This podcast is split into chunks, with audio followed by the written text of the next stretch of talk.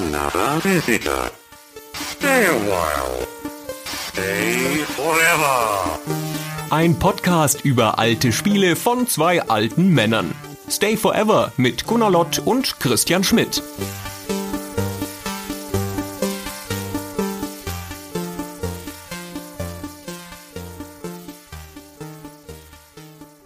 Hallo, liebe Zuhörerinnen, liebe Zuhörer und hallo Gunnar. Hallo Christian und hallo ihr alle. Ja, wir reisen mal wieder weit in die Zeit zurück. Naja, nicht ganz bis zum Anfang der Spielegeschichte, aber zumindest an einen spezifischen Ort, an dem wir mit Stay Forever noch nicht so häufig waren, nämlich in die Spielhalle. Das hatten wir zuletzt bei Bubble Bubble, oder? Ja, aber wenn wir ganz ehrlich sind, haben wir bei Bubble Bubble kaum über den Automaten geredet und eigentlich nur über die C64-Version, glaube ich, oder? größtenteils. Also in meinem Kopf war das alles C64, was wir da besprochen haben. nee, wir haben schon auch über den Automaten gesprochen. Aber dieses Mal, wenn wir über Gauntlet reden, dann wird es schwerpunktmäßig um den Automaten gehen, auch wenn es dazu natürlich eine ganze Menge Heimcomputer- und Konsolenumsetzungen gab. Und damit werden vermutlich mehr Leute von uns auch Kontakt gehabt haben als mit dem Automaten. Bei mir war es zumindest so. Ich habe Gauntlet auf dem C64 gespielt. Das ist ein bisschen abgefahren, weil ich habe die C64-Version nochmal gespielt und den Automaten nochmal gespielt und ich dachte, dass meine Erinnerung an die C64-Version ist. Und das ganze Farbschema der C64-Version hatte ich null Erinnerung dran. Werde das schon gespielt haben, aber ich glaube, wenn ich das jetzt in meinem Kopf so das Bild vor Augen gerufen habe, jetzt vor dieser Recherche, war es immer die schöne, bunte, wunderschöne Arcade-Version. Also offenkundig habe ich doch die öfter gespielt. Okay, ja, das ist ja nun auch schon mehr als drei Jahrzehnte her. Wir sind hier nämlich im Jahr 1985, wo Gauntlet erschienen ist. Und um das ganz kurz zu positionieren, Mitte der 80er ist natürlich eine Zeit, die 80er generell ein Jahrzehnt, wo die Spielhallen, also die Arcades in den USA insbesondere, aber auch in Japan und zum Teil auch in Europa noch wichtig sind, noch groß sind. Wir sind hier aber nicht mehr in der Golden Age of Arcade, also im goldenen Zeitalter. Das geht vom Jahr 1978, wo Space Invaders erscheint, bis ungefähr 1982, 83, also so vier, fünf Jahre. Das ist die Zeit, wo Pac-Man erscheint, Donkey Kong, Missile Command, Defender, die ganzen großen Titel. Da boomt das ungeheuer, insbesondere in den USA. 1982, wo der Scheitelpunkt erreicht ist, da gibt's in den USA 24.000 Spielhallen und mehr als 40.000 sogenannte Street Locations, also Automaten, die in irgendwelchen Geschäften stehen, in Bars, in Supermärkten, in Arztpraxen teilweise, also wo auch immer man einen Automaten aufstellen kann. Und da ist die Arcade-Industrie dann nach dem Umsatz auch damals größer als die Musikindustrie oder die Umsätze im Kino. Da gab's ja auch den berühmten Song Pac-Man Fever, der da Platz neun in den Charts erreicht hat 1982. Also das war diese Zeit. Und das geht dann allerdings zur Mitte der 80er schon wieder nach unten. 1985, das Jahr, in dem wir hier sind, das liegt also nach der goldenen Ära in einer Zeit, wo die Arcades schon langsam wieder niedergehen. Da gibt es einen hohen Konkurrenzdruck, da gibt es sehr viel Wettbewerb durch die japanischen, amerikanischen Hersteller. Da gibt es auch generell eine hohe technische Innovationsgeschwindigkeit. Die Automaten haben eine recht kurze Lebenszeit und es gibt natürlich die Konkurrenz durch die Heimkonsolen, das NES vor allen Dingen. Und Gauntlet fällt also in diese Zeit und ist da aber einer der großen Hit-Automaten in einer Ära, die zwar weit entfernt ist von den früheren Größenordnungen, aber das Gauntlet ist auch deswegen so ein Hit, weil es spezifisch für die Probleme dieses Markts, dieses niedergehenden Markts entworfen ist. Da werden wir heute dann noch genauer drauf eingehen. Darüber wird noch zu reden sein. Wobei man dazu sagen muss, dass wir ja in Deutschland sind und dass das hier alles ein bisschen verzögert ist. Also hier gab es diese Arcade-Kultur ja nicht. Große Teile der Automaten, die es hier rüber geschafft haben, standen zumindest da in der Gegend, wo ich gewohnt habe, in sogenannten Spielotheken. Die hatten immer auch Geldspielautomaten, also Münzspielautomaten. Damit waren sie ab 18, also fielen dann unter das Glücksspielgesetz. Das heißt, die großen Arcade-Automaten, die es dann durchaus gab hier, ich habe in dieser Spielothek Afterburner gespielt und Outrun und Mortal Kombat und eben auch Gauntlet, aber alles erst ab 1987, als ich 18 war. ja. Vorher durfte ich da einfach nicht rein. Und so war es ja an vielen Orten in Deutschland. Es gab diese klassischen Arcades, wo man auch als Kind quasi rein konnte, gab es hier ja nicht. Deswegen hat man hier, oder ich zumindest, habe diese ganze Arcade-Geschichte so komprimiert wahrgenommen. So in den Jahren 87 bis 89 und immer so mit ganz vielen Automaten aus unterschiedlichen Äras. Mir war das gar nicht klar, dass Pac-Man und Afterburner Automaten aus unterschiedlichen Äras sind in der Arcade. Gut, man sieht es ein bisschen an der technischen Ausstattung, aber für uns war das alles irgendwie gleich. Das floss alles ineinander. Ja, ich war nie in Deutschland in einer Spielhalle, sondern wie, glaube ich, eine ganze Reihe von Leuten so aus unserer Generation im Italienurlaub, weil dort gab es diese Altersbeschränkung ja nicht und dort gab es in den ganzen Urlaubsorten recht viele Spielhallen und dort habe ich ja meine Automatenerfahrung gemacht, aber in den frühen 90ern zu einer Zeit, wo Gauntlet da schon nicht mehr drin stand. Also ich habe den Automaten selbst nie gespielt. Oder in England, da gab es ja riesig viele, so in so klassischen Urlaubsorten auch, wie Brighton oder natürlich auch in London und so konnte man da ganz gut drauf zugreifen, wenn man ein armer, geknechteter Deutscher war und nicht Arcade-Automaten im eigenen Land spielen konnte. Ja, und apropos Arcade-Automat gespielt, du konntest ja deine Spielerfahrung nochmal auffrischen im Vorfeld von dieser Folge. Ja, das war ganz schön. Wir haben ja in Karlsruhe den Retro Games e.V einen Verein zur Förderung von Retro-Games und die haben sich der Geschichte der Automaten verschrieben und haben auch eine ganze Reihe von Automaten in so einer museumsartigen Installation, die man auch bespielen kann, die auch immer repariert werden und so. Stay Forever ist da Fördermitglied, unterstützt diesen Verein auch. Wir sind denen freundschaftlich verbunden und dann haben die für mich, für meine Recherche extra die Tür aufgeschlossen Und das kam auch der Vorstand und dann durfte ich da unter den Augen des Vorstandes schön mit dem Mario, der heute auch kurz zu Wort kommen wird, das ist der frühere Vorstand Mario Belluti, mit dem durfte ich dann Gauntlet spielen. Und der Mario hatte gleich noch seinen Atari Lynx dabei und hat mich das spielen lassen. Da gibt es auch eine Gauntlet-Version drauf und dann haben wir noch einen Nachfolger von Gauntlet gespielt und einen Vorläufer. Mal gucken, ob wir dazu noch kommen. Also jedenfalls habe ich jetzt auch nicht stundenlang da gespielt, aber ich habe jetzt noch ein sehr frisches Bild in meinem Kopf von der Art, wie sich das anfasst, wie die Controls sind und wie man da so dran steht und so. Hat sich alles aber ganz gut angefühlt. Okay, na gut, dann steigen wir mal ein ins Dungeon. Denn da sind wir hier in Gauntlet. Gauntlet ist ein Dungeon-Spiel, diese Arcade-Spiele damals, da gab es noch andere Genre-Unterteilungen, als wir das jetzt heutzutage kennen.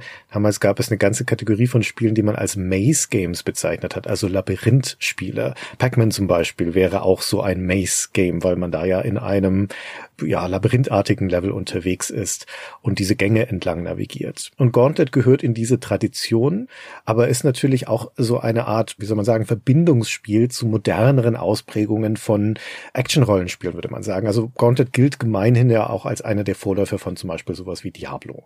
Das sind schon große Abstände dazwischen, ja, muss man sagen. Es ist dann schon ein sehr früher Vorläufer, aber man könnte da eine Linie ziehen. Und wie gesagt, es ist aber insofern ein Dungeon, als wir hier mit bis zu vier Helden, das ist ein Spiel, das man allein zu zwei, zu dritt oder zu viert spielen kann, an einem Automaten einsteigen in ein Fantasy Dungeon. Und weswegen es sich zunächst anfühlt wie ein Rollenspiel, ist natürlich A, dieses typische Rollenspiel-Setting. Ne? Man geht halt in einen Dungeon und es gibt so typische Helden. Aber auch, weil man eine Heldenauswahl hat. Es gibt vier Helden zur Auswahl. Jeder kann genau einmal gewählt werden. Thor der Krieger, Tyra die Valkyrie, Questor der Elf oder Merlin der Zauberer. Und wenn man also mit vier Spielern in den Dungeon geht, dann hat jeder einen unterschiedlichen Charakter. Wenn du alleine spielst, kannst du ja logischerweise einen von den Vieren aussuchen. Genau. Diese Fantasy-Rollenspiel-Anleihen, also Dungeon und Helden wie Krieger und Zauberer und sowas, das kommt natürlich nicht von ungefähr. Wir sind ja hier Mitte der 80er auch in einer Ära, wo Dungeons and Dragons super populär ist, wo es erfolgreiche Heimcomputerspiele wie ein Wizardry oder Bard's Tale gibt, die auch auf diesen Szenarien aufsetzen und das in der Popkultur so langsam anfängt, Fuß zu fassen, dieser ganze Fantasy Dungeon-Geschichte.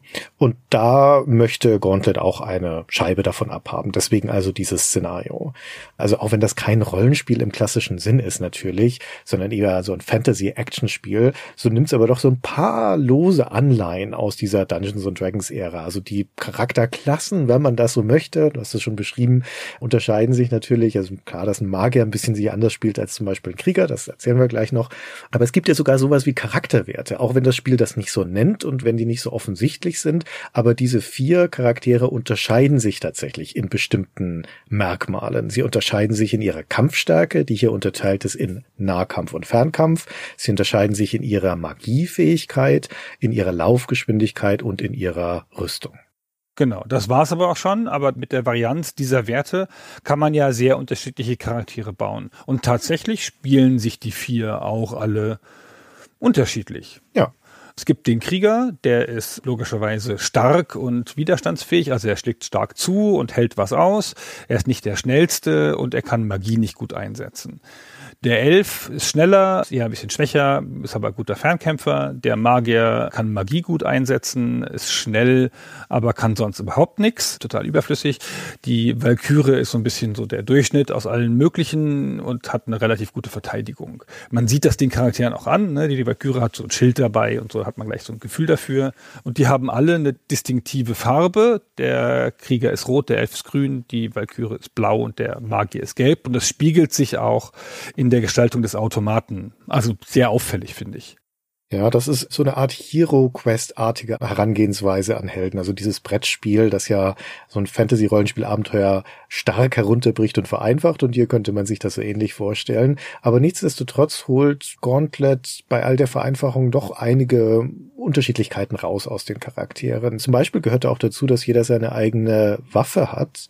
Also die Valkyrie Thyra zum Beispiel hat ein Schwert und der Krieger Thor hat eine Kampfaxt und Questor der Elf Pfeil und Bogen und dementsprechend auch die Geschosse, die sie da abschießen, denn der Fernkampf wird mit der gleichen Waffe ausgeführt. Die Thyra wirft dann da ein Schwert oder der Thor schleudert seine Axt. Die sind dann zum Beispiel auch unterschiedlich breit. Also der Thor mit seiner geschleuderten Axt, die ist breiter, das heißt, der trifft Gegner damit potenziell auch leichter als der schlanke Pfeil von Questor.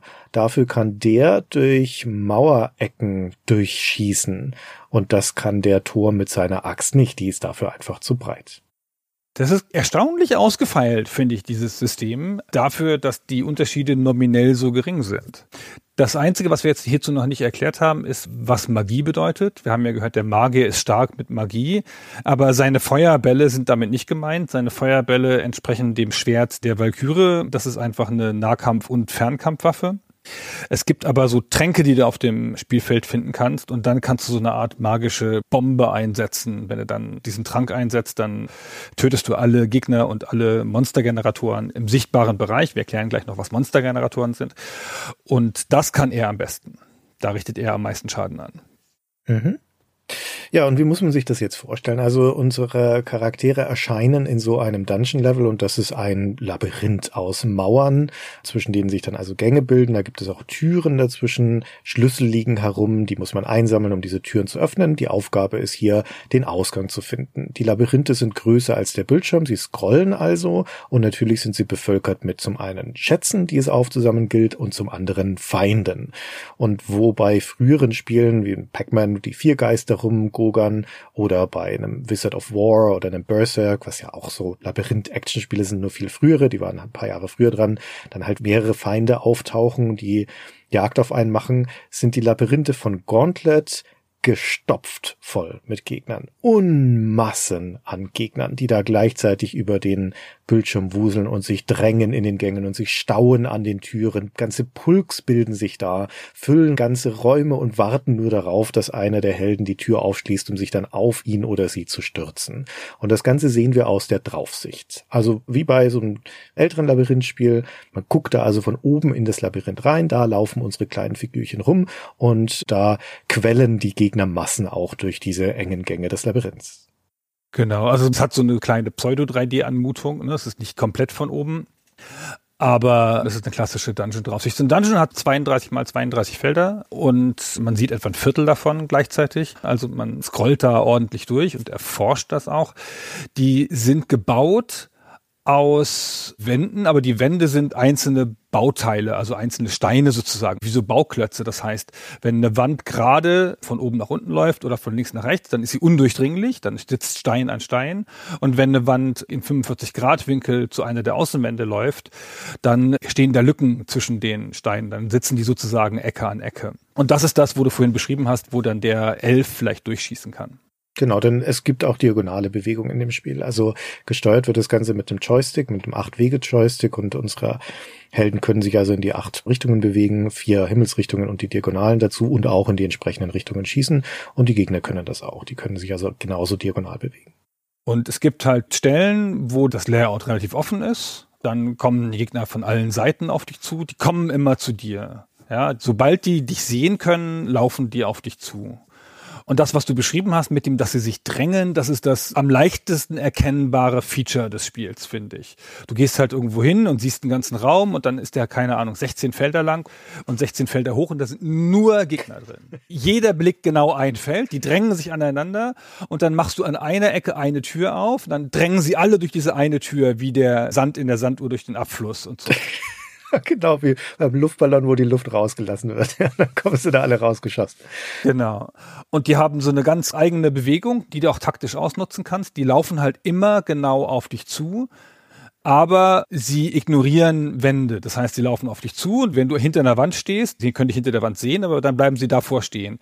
Wenn du dann in eine Richtung sozusagen um die Wand rumgehen würdest, dann können sie wieder zu dir. Aber du kannst sie damit auch ein bisschen lenken. Ja, du kannst sie damit hinter die Wand ziehen also die können nicht sagen, okay, der Gunnar ist da hinten, hinter der Wand, ich gehe jetzt um die Wand rum. Das können sie nicht. Sie können nur gerade auf mich loslaufen. Und wenn ich mich hinter der Wand verstecke, dann bleiben sie an der Wand hängen. Ja, es gibt schiere, tumbe Monstermassen, die einfach auf dich zuströmen. Die Gegner, also das sind gar nicht so viele.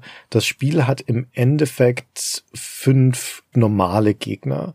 Die Standardgegner heißen Grunts, das sind so keulenbewehrte Troglodyten, die auf dich zustapfen und wenn sie an dich rankommen, dann hauen sie hier mit der Keule auf den Kopf, solange bis du umfällst oder bis du sie kaputt gehauen hast.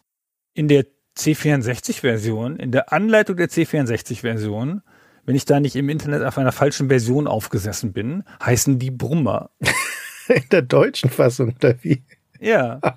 In der deutschen Anleitung. Brummer laufen auf sie zu und schlagen sie überall mit Knüppeln. Na, ist das super übersetzt. Da hat jemand im Langenscheid nachgeguckt, was to grunt im Englischen heißt. ist auf Brummen gekommen. Ja, genau, nämlich Brummen. Warte, lass mich das noch kurz weiterlesen. Sie bewegen entweder schnell den Joystick auf sie zu, um sie im Handkampf zu bekämpfen, oder erschießen sie. Mhm, okay, also da ist kreative Übersetzungsleistung reingeflossen. Na gut, Grunts ist hier also gemeint im Sinne von, ja, wie würde man das übersetzen?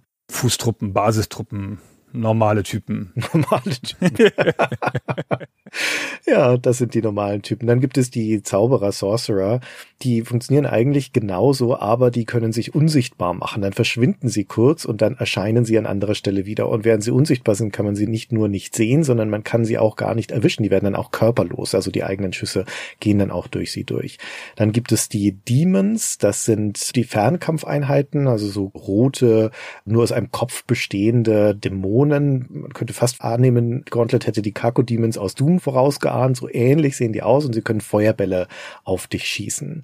Und die KI ist hier sehr tump. Ne? Die bewegen sich immer auf den jeweils nächsten von den Helden zu und sobald er in Schussreichweite wäre, würden sie auch auf ihn feuern. Und so machen das die Demons auch. Und zwar unabhängig davon, ob da auch noch irgendein anderer Gegner dazwischen ist. Also wenn da noch ein paar Grunts dazwischen stehen, dann schießen die die halt erst platt, sodass ihre Feuerbälle dann auch die Helden erreichen können. Ja, dann haben wir die Lobbers, also die Werfer Werfer. Wie sind das übersetzt in der C64-Anleitung? Das haben sie Lobber gelassen, ist ja klar. Das versteht man ja. hat der Langenscheid aufgegeben. Das sind so winzige Kreaturen mit roten Zipfelmützen, die haben unendlich viele Steine in ihren kleinen Taschen und die werfen sie in hohem Bogen auf den nächstgelegenen Helden. Und die sind insofern recht fies, weil die nämlich über Wände werfen können. Das sind die einzige gegnerische Einheit, die tatsächlich Wände überwinden kann. Nicht nur die gegnerische, die einzige überhaupt, weil unsere Helden können das auch nicht.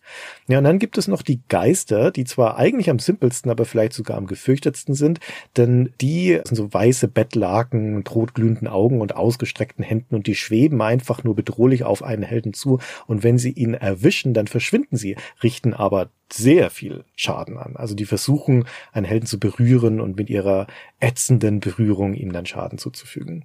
Das sind gar keine Gegner eigentlich, das sind Geschosse. Ja, gut gesagt, genau. Eigentlich Geschosse. Vom Typus her, oder? Die versuchen nur dich zu treffen. Aber zielsuchende Geschosse, ne? Genau. also das sind die fünf Hauptgegnertypen und mehr hat das Spiel schon gar nicht. Es gibt dann noch zwei Spezialkreaturen, wenn man so möchte. Nämlich einmal den Death, also den Tod. Das ist eine schwarz gewandete Gestalt, die auch einfach nur auf dich zumarschiert, die allerdings unverwundbar ist durch normale Kampfangriffe. Also weder durch Nah- noch Fernkampf zu erwischen. Da muss man dann Magie einsetzen, die von dir schon genannten Zaubertränke, um die zu erwischen, die kommen noch relativ häufig vor und seltener und auch völlig zufällig kommt nochmal ab und zu ein Dieb ins Level in der Arcade-Version, der dann auf den nächstgelegenen Helden zurennt und versucht, ihm einen Spezialgegenstand zu stehlen und damit abzuhauen. Ja, und das ist eigentlich schon alles. Also dementsprechend, ne, wir haben es jetzt hier schon in der Beschreibung gesehen, die KI ist super simpel, das geht hier auf Masse, es drängt alles auf die Helden zu. Die einzige Ausnahme sind diese Lobbers, also diese kleinen Steinwerfer, die haben keinen Nahkampfangriff, das heißt, die rennen vor Helden weg, wenn die zu nah nahe kommen und versuchen aus dem Abstand ihre Steine zu werfen, aber ansonsten strebt alles auf die Helden zu und will kaputt gehauen werden.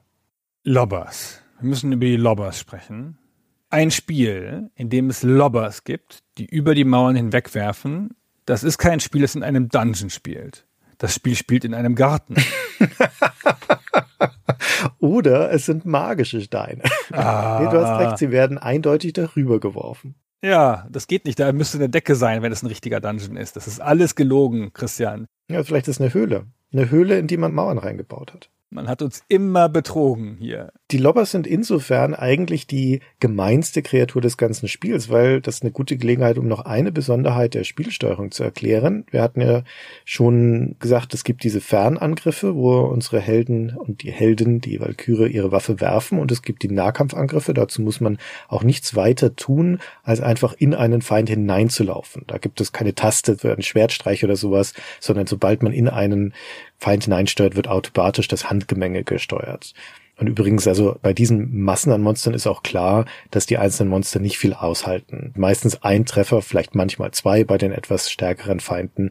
Und dann verschwinden die und auch im Nahkampf ist das vielleicht eine Sekunde Handgemenge. Ach, meistens nicht mal. Und dann sind die Gegner besiegt. Aber beim Fernkampf gibt es diese eine bestimmte ähm, ja, Regelmechanik, dass ein beliebiger Held sich nur entweder bewegen oder schießen kann. Anders gesagt, sobald du anfängst zu schießen, musst du stehen bleiben. Und in einem Spiel, in dem es nun wirklich viele Gegner zu erschießen gibt, Massen an Gegnern, die immer wieder auf dich zuströmen, musst du viel schießen, logischerweise, und deswegen bleibst du auch häufig stehen. Und wenn dann aber Lobber in der Gegend sind, die hinter einer Mauer stehen, wo du sie nicht erwischen kannst, und die dich aber sehr wohl erwischen können, dann ist das natürlich sehr fies, wenn du die ganze Zeit stehen bleiben musst, weil die dich dann mit ihren Steinen erwischen. Genau, da sieht man, dass das Spiel ja aus dieser simplen Mechanik doch ein, zwei kleine Raffinessen rausholt, ja. wo man dann schon taktisch spielen muss. Also eigentlich ist das eine schöne Mechanik, dass man beim Schießen stehen bleibt. Ich finde, das fühlt sich sehr natürlich an. Das gibt dir ein starkes Gefühl von Kontrolle, weil es ist ja gar nicht so leicht, mit dem Acht-Wege-Joystick diagonal gut zu schießen. Mhm. Und das unterstützt dich halt dabei, dass du dann immer stehen bleibst. Außerdem ist es ein typisches Engstellenspiel, wie so ein Ego-Shooter. Du willst an bestimmten Engstellen auch stehen bleiben und da erstmal die Gegner abräumen aufräumen, wenn die alle sich wie die Ameisen da reinstürzen in dein Feuer. Das ist dann schon ganz hilfreich. Aber die Lobbers verhindern dann halt mal die ganz einfachen Taktiken und zwingen dich wieder zur Bewegung und so. Und das tut dem Spiel gut, dass es diese Gegner gibt, finde ich. Ja, wenn das jetzt einfach nur so wäre, dass wir da unglaubliche Mengen von Gegnern haben, die in irgendwelchen Räumen lauern, dann müsste man ja, wie du sagtest, eigentlich nur eine Tür aufmachen, sich hinter diese Engstelle stellen oder um eine Mauerecke und warten, bis die alle angelaufen bekommen und sie halt niedermetzeln und dann wäre die Sache erledigt und das Level frei. Aber so funktioniert das nicht in Gauntlet, denn ein wichtiges Element fehlt uns noch. Gunnar, wo kommen die denn eigentlich her, die ganzen Gegner? Aus den Generatoren. Ich sagte es bereits, aber ich habe nicht erklärt, was das ist in der Level-Architektur stehen halt Monster-Generatoren rum. Es gibt auch gar kein anderes Wort dafür. Nee, so heißen die auch. Ja, ja, genau, die heißen so. Es gibt auch keine Metapher, so Teleporter ins Dunkel oder sonst irgendwas, sondern es sind einfach Monster-Generatoren, die generieren Monster und die kommen da alle raus. Ja, sie haben ja in der Grafik eine Metapher. Bei den Geistern sind es Knochenhaufen ja. und bei allen anderen sind es kleine Hütten. Da stehen im Dungeon in Anführungszeichen, stehen halt Hütten in Anführungszeichen. Ja, ja, Vielleicht ist doch ein Garten und das sind lauter Schuppen. Hundehütten sind das, genau. Magische Hundehütten. ja, oder Aufzugsendstation oder so. ja, Genau. Sowas jedenfalls. Und da kommen halt unbegrenzt Monster raus. Also unendlich. Ja. Es ist insofern erstmal nicht so wahnsinnig schlimm, theoretisch, weil du auch unbegrenzt Munition hast. Aber die kommen da unendlich raus und deswegen brauchst du diese Bewegung in den Level rein und kannst nicht nur an der Engstelle stehen bleiben, weil sonst schickt dir der Generator einfach unendlich Monster in diese Engstelle. Das heißt, du musst dann schon irgendwann durchbrechen, hin zum Generator und den Generator platt machen. Das funktioniert ganz genauso mit Nahkampf oder Fernkampf wie bei den anderen Gegnern, aber der hält ein paar Schläge mehr aus. Also du musst schon ein paar Mal drauf schießen.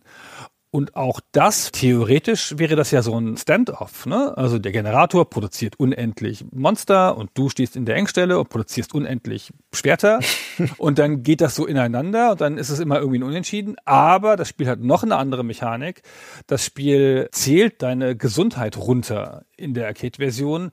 Und zwar quasi sekundenweise. Du verlierst halt alle paar Sekunden Energie also beim Atmen, wie wenn du durch Gift läufst oder so. Ja, wahrscheinlich ist es die schlechte Luft hier im Garten. Altersschwäche.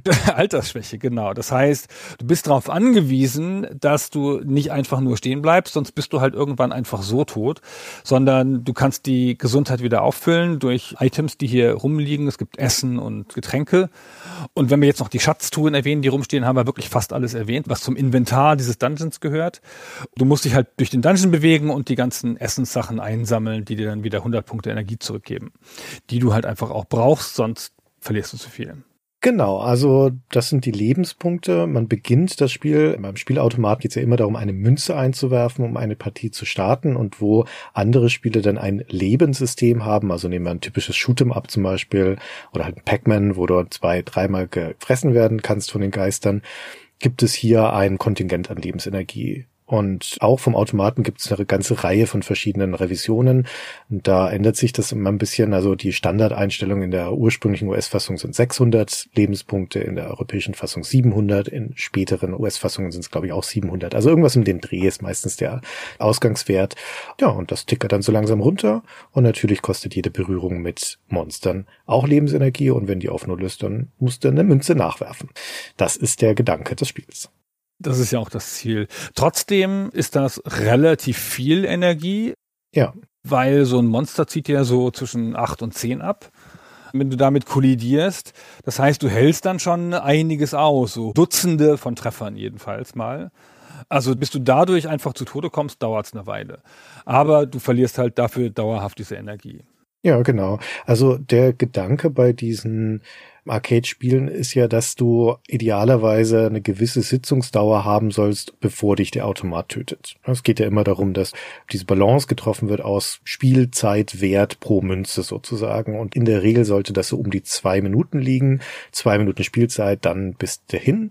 Und bei Gauntlet hängt es natürlich sehr stark davon ab, wie viele Lebenspunkte man dem Spieler da gibt. wenn das mehr oder weniger sind, dann wird er mehr oder weniger lang überleben, zumindest theoretisch. Also je besser du das spielst, desto mehr ist diese Regel ja mal ausgehoben.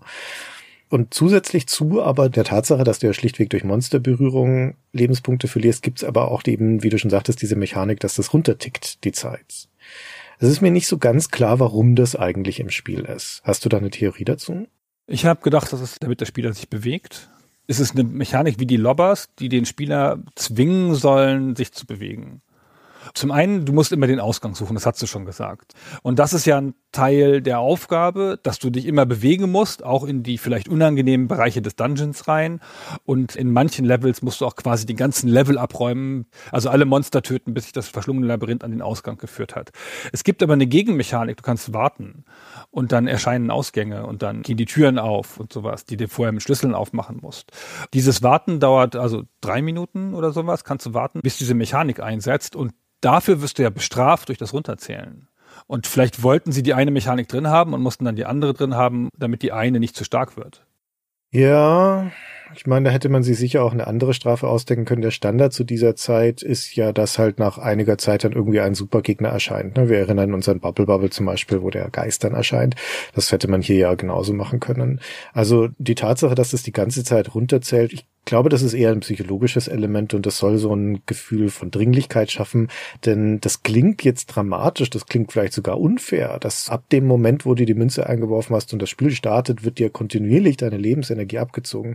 Aber das ist ein Lebensenergiepunkt pro Sekunde. Und das heißt, da sind 600 Lebensenergiepunkten, also Start-Lebensenergiepunkten, hast du 10 Minuten Spielzeit. Du könntest dich also in eine Ecke stellen und 10 Minuten gar nichts machen und erst dann wärst du tot. Also das ist jetzt wirklich kein großer Dringlichkeitsfaktor. Und umgekehrt, also du hattest schon gesagt, Nahrung gibt es ja auch in den Labyrinthen zu finden, die geben dir 100 Lebenspunkte. Das ist dann jeweils der Gegenwert von einer Minute 40 in Spielzeit. Und wenn du ein guter Spieler bist, das ist ja auch durchaus eines der Probleme der frühen Versionen gewesen, wenn du ein guter Spieler bist, dann kannst du deinen Lebensenergieverlust durch die Monster relativ niedrig halten, so dass du netto durch das Aufnehmen von Nahrung mehr Lebenspunkte gewinnst, als du verlierst. Also, dass du immer stärker ins Plus kommst. Es ist kein sonderlich gnadenloses Spiel in dieser Hinsicht. Oder anders gesagt, also die eigentliche Gefahr sind die Gegner und nicht die Tatsache, dass dir mit der Zeit der Lebenspunkte Vorrat runterschmilzt. Das ist echt ziemlich gnädig. Ja, das bringt dich nicht um. Also man achtet auch ehrlicherweise gar nicht drauf, weil du hast ja relativ viel Lebensenergie und du wirst eh ständig getroffen. Also es ist fast nicht zu verhindern, dass du getroffen wirst, weil ach, es gibt halt so viele Gegner und manchmal musst du halt einfach durch. ja. Das ist nicht so ein Spiel, wo du halt so vier, fünf Gegner dann irgendwie hast, dann weichst du denen aus und schießt auf die. Manchmal kommen halt einfach 20 an der Engstelle und du musst durch diese Engstelle durch. Und dann schießt du bestimmt acht von denen ab, aber zwölf, die machst du mit Headbang quasi fertig, weil du sie dann im Nahkampf besiegst und dafür wirst du immer getroffen und dann verlierst du halt da ein paar Punkte und dann hast du aber dafür den Generator erledigt und dann kannst du da weitergehen. Das gehört schon dazu, dass man halt einfach Energieverlust auf sich nimmt. Und da zeigt sich dann die Stärke im Multiplayer, weil im Multiplayer ist das viel besser zu handeln, weil du da die Charaktere mit einer gewissen Logik einsetzen kannst, ne? Fernkämpfer versus Nahkämpfer und so weiter. Und dann kannst du es dir so ein bisschen optimieren darauf. Ja, also das Gauntlet ist eine sehr unterschiedliche Spielerfahrung, ob du das jetzt alleine spielst, was auch problemlos möglich ist, oder im Multiplayer, wie es eigentlich gedacht ist. Und das Spiel schiebt dich in Richtung Multiplayer. Also es gibt zum Beispiel bei jedem Levelwechsel so eine kleine Tipps-Einblendung, wie wir das heutzutage auch noch aus Ladescreens kennen. Und alle paar Level sagt das Spiel da, lade andere Spieler ein oder füge andere Spieler hinzu, wenn die Sitzung noch nicht voll ist. Und er sagt ja auch explizit, dass es einen Score-Multiplayer, also einen Bonus auf die Punkte gibt, wenn mindestens zwei Spieler spielen. Also es will tatsächlich dich auch dafür belohnen, dass du es mit mehreren Spielern spielst. Es ist aber trotzdem auch als Solo-Erfahrung spielbar.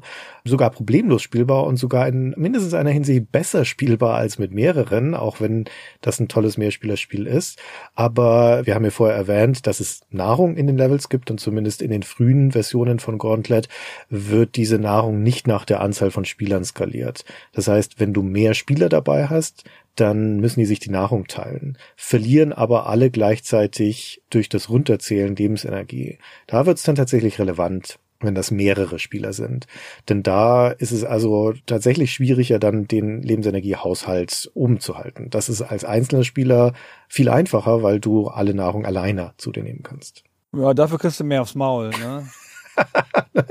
ja, kommt drauf an. Ich meine, wenn du ein Level hast mit vielen engen Gängen, dann muss da sich halt einer vorstellen. Da können die anderen jetzt auch nicht so viel machen, zum Beispiel. Ja, das stimmt schon. Aber du kannst halt mal zwischendurch entscheiden, wer nach vorne geht. Ja, das stimmt du hast schon so ganz typische Dynamiken, weil du dann dich auch anschreist, logischerweise. Ich bin dran mit dem Essen! Halt, gib dem Kämpfer das Essen. Oder der Schlüssel, der Schlüssel, der Schlüssel ist für den Kämpfer. Und nicht für den Magier. Der Magier verliert ihn wieder. Oder hier, gib den Trank dem Magier und sowas. Also diese Aufteilerei ist schon einigermaßen wichtig und gibt schon ganz logische Spielarten, die sich so nach wenigen Minuten auch bei unerfahrenen Spielern einstellen. Der Elf geht in diese Zwischenstellen und versucht Schrägschüsse zu machen. Der Kämpfer und die Valkyrie gehen halt durch und räumen alles weg und der Magier steht sinnlos rum und weiß auch nicht, was er tun soll. Und hofft, dass er auch mal einen Trank abkriegt und so. Und das macht schon viel aus, insbesondere wenn du nicht unendlich Credits hast. Weil die Schlüssel, die es im Level gibt, die sind universell. Es hat Universalschlüssel. Also du nimmst einen Schlüssel und der geht auf jede Tür. Und das Spiel legt das jetzt nicht so an, dass man halt einen roten Schlüssel für eine rote Tür und einen blauen Schlüssel für eine blaue Tür findet oder sowas, sondern man findet halt immer diese Universalschlüssel und die gehen auf alle Türen. Und wenn du halt keinen Universalschlüssel hast, ist halt doof. ja, und die kannst du aber verlieren, indem du zum Beispiel alle einem Typen gibst, der sammelt alle Keys ein und dann stirbt der und hat keine Münze mehr zum Nachwerfen, dann ist der raus und dann hat er die ganzen Schlüssel mitgenommen. Ja, deswegen braucht das Spiel ja auch diese Mechanik, dass die Türen sich nach einiger Zeit von alleine öffnen, weil sonst gäbe es ein Dead End. Genau, dass du da nochmal wieder raus kannst. Wenn du halt schnell durchspielen willst, ist das natürlich trotzdem ärgerlich, wenn sowas passiert. Genau. Deswegen hat das auch ein taktisches Element, wie du mit den Schlüsseln umgehst und so. Ja, das stimmt. Es hat auch insofern ein taktisches Element, als die Schlüssel einen Platz im Inventar belegen. Und jeder von den Spielern hat zwölf Inventarplätze. Es gibt am Spielfeldrand so eine Seitenleiste, da sind die Lebensenergie und Score und sowas angezeigt und da werden auch die Schlüssel und die Tränke angezeigt, die die Leute eingesammelt haben. Und diese zwölf Inventarplätze, die können aber halt voll sein und vor allen Dingen können sie voll mit Schlüsseln sein. Die Tränke, die Magietränke sind aber seltener und viel wertvoller. Die brauchst du eigentlich mehr als Schlüssel. Schlüssel gibt's meistens mehr als genug. In manchen Levels gibt's sogar mehr Schlüssel, als du überhaupt brauchst. Du kannst ja also dein Inventar verstopfen mit Schlüsseln, was richtig problematisch ist. Also auch da musst du aufpassen. Das stimmt. Ich wollte noch kurz das Scrollen beschreiben im Spiel, weil das Spiel scrollt halt mit dem Charakter mit, ne? Durch diesen Level, der größer ist als dein Anzeigefeld. Und wenn du zu zweit unterwegs bist, oder zu dritt oder zu viert, aber jetzt erstmal zu zweit, dann kann nicht einer aus dem Bild gescrollt werden. Das heißt, wenn du da stehen bleibst, Christian, ängstlich in der Ecke als Magier und ich tapfer vorangehe mit dem Krieger, dann bleibe ich irgendwann nach knapp 30 Feldern bleibe ich halt hängen, wenn du nicht weiter mitgehst, weil dann laufe ich sozusagen an den Rand und dann scrollt es nicht weiter. Ja, wir bleiben hier, bis die Lage sicher ist, genau. genau. Ohne mich geht es hier nicht weiter, sagst du immer, ne? Komm zurück, rufst du. Ich bin doch beim Mittagessen.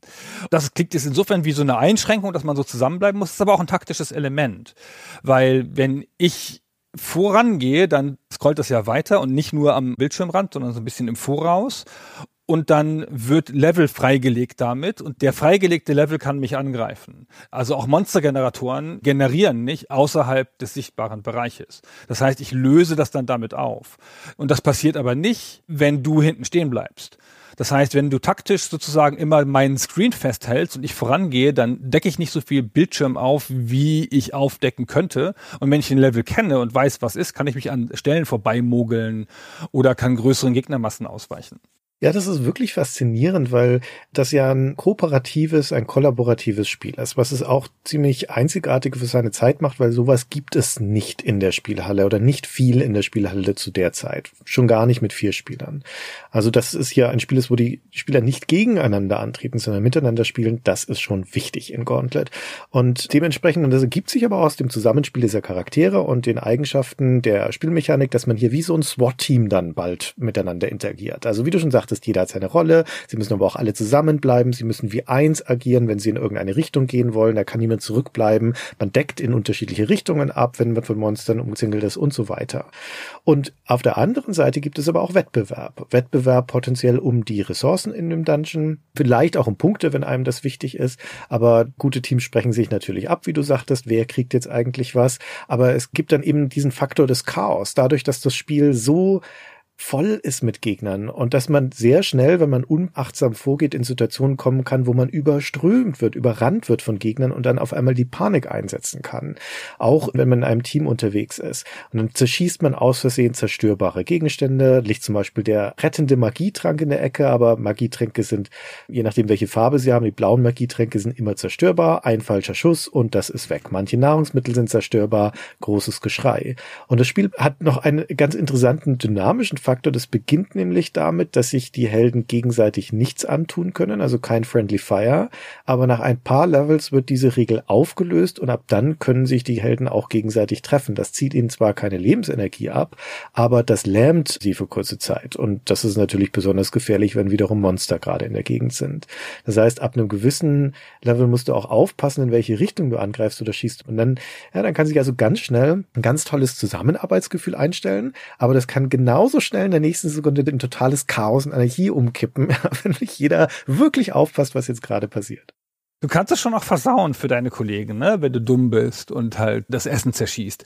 Das Spiel hat ja sensationell auch Sprachausgabe und das ist so ein bisschen die Stimme des Dungeon Masters. Das macht es gleich von Anfang an, indem es dir einfach so eine Art Tutorial-Elemente vorliest, indem es dir sagt, was du machen musst. Aber es hat auch so ein ganz leicht was Kommentierendes.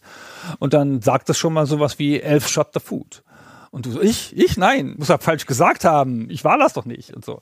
Das ist ganz nett. Aber tatsächlich, es müssen halt alle ihr Päckchen tragen, alle müssen das beitragen. Ein gut funktionierendes Team kann sich da nicht so viel Fehler erlauben. Ja, ich finde diesen Vergleich vom Dungeon SWAT gar nicht so verkehrt, weil unintuitiverweise würde ich sagen, ist das ein recht langsames Spiel, das Gauntlet. Nicht in seinem Spielablauf. Wie gesagt, es gibt ja diese unglaublichen Schwärme von Gegnern. Das lädt schon dazu ein, das als ein schnelles Actionspiel zu sehen. Du hackst dich ja im Zweifel auch wirklich schnell durch diese Gegnerhorden, wenn du dich in den Nahkampf stürzt oder die halt in der Ecke alle abschießt oder sowas. Und das läuft super flüssig. Das ist ein 60 Hertz Spiel. Das scrollt sehr fein. Die eigenen Helden bewegen sich auch schnell. Selbst die langsamen wie der Tor ist trotzdem noch zügig unterwegs. Also das könnte schon ein schnelles Spiel sein. Das ist aber trügerisch, weil wenn du dich ins Gewühl stürzt, in den Pulk stürzt, dann schmelzen halt deine Lebenspunkte dahin. Effektives Spielen in Gauntlet heißt vorsichtiges Spielen. Die Situation gut lesen, die Gegner lenken, auch mal zurückziehen. Gerade bei größeren Mengen von Monstergeneratoren muss man die strategisch wieder wegscrollen, damit keine neuen Gegner nachkommen. Gegner, die schon gespawnt wurden, weglocken davon. Also Monstergeneratoren zum Beispiel ganz effektiv loszuwerden, ist eine Möglichkeit, dass du in die Sichtlinie mit ihnen gehst und sie dann aber aus dem Bildschirm rausscrollst. Dann setzt du einen Schuss in ihre Richtung ab und wenn dir den Bildschirmrand erreicht, dann scrollst du schnell den Generator wieder rein, sodass er getroffen wird. Solche Dinge muss man dann anwenden und das sind alles vorsichtige Taktiken. Das sind keine Hau drauf Rambo-Taktiken, sondern das ist koordiniertes, vorsichtiges Vorgehen, was hier zum Erfolg führt.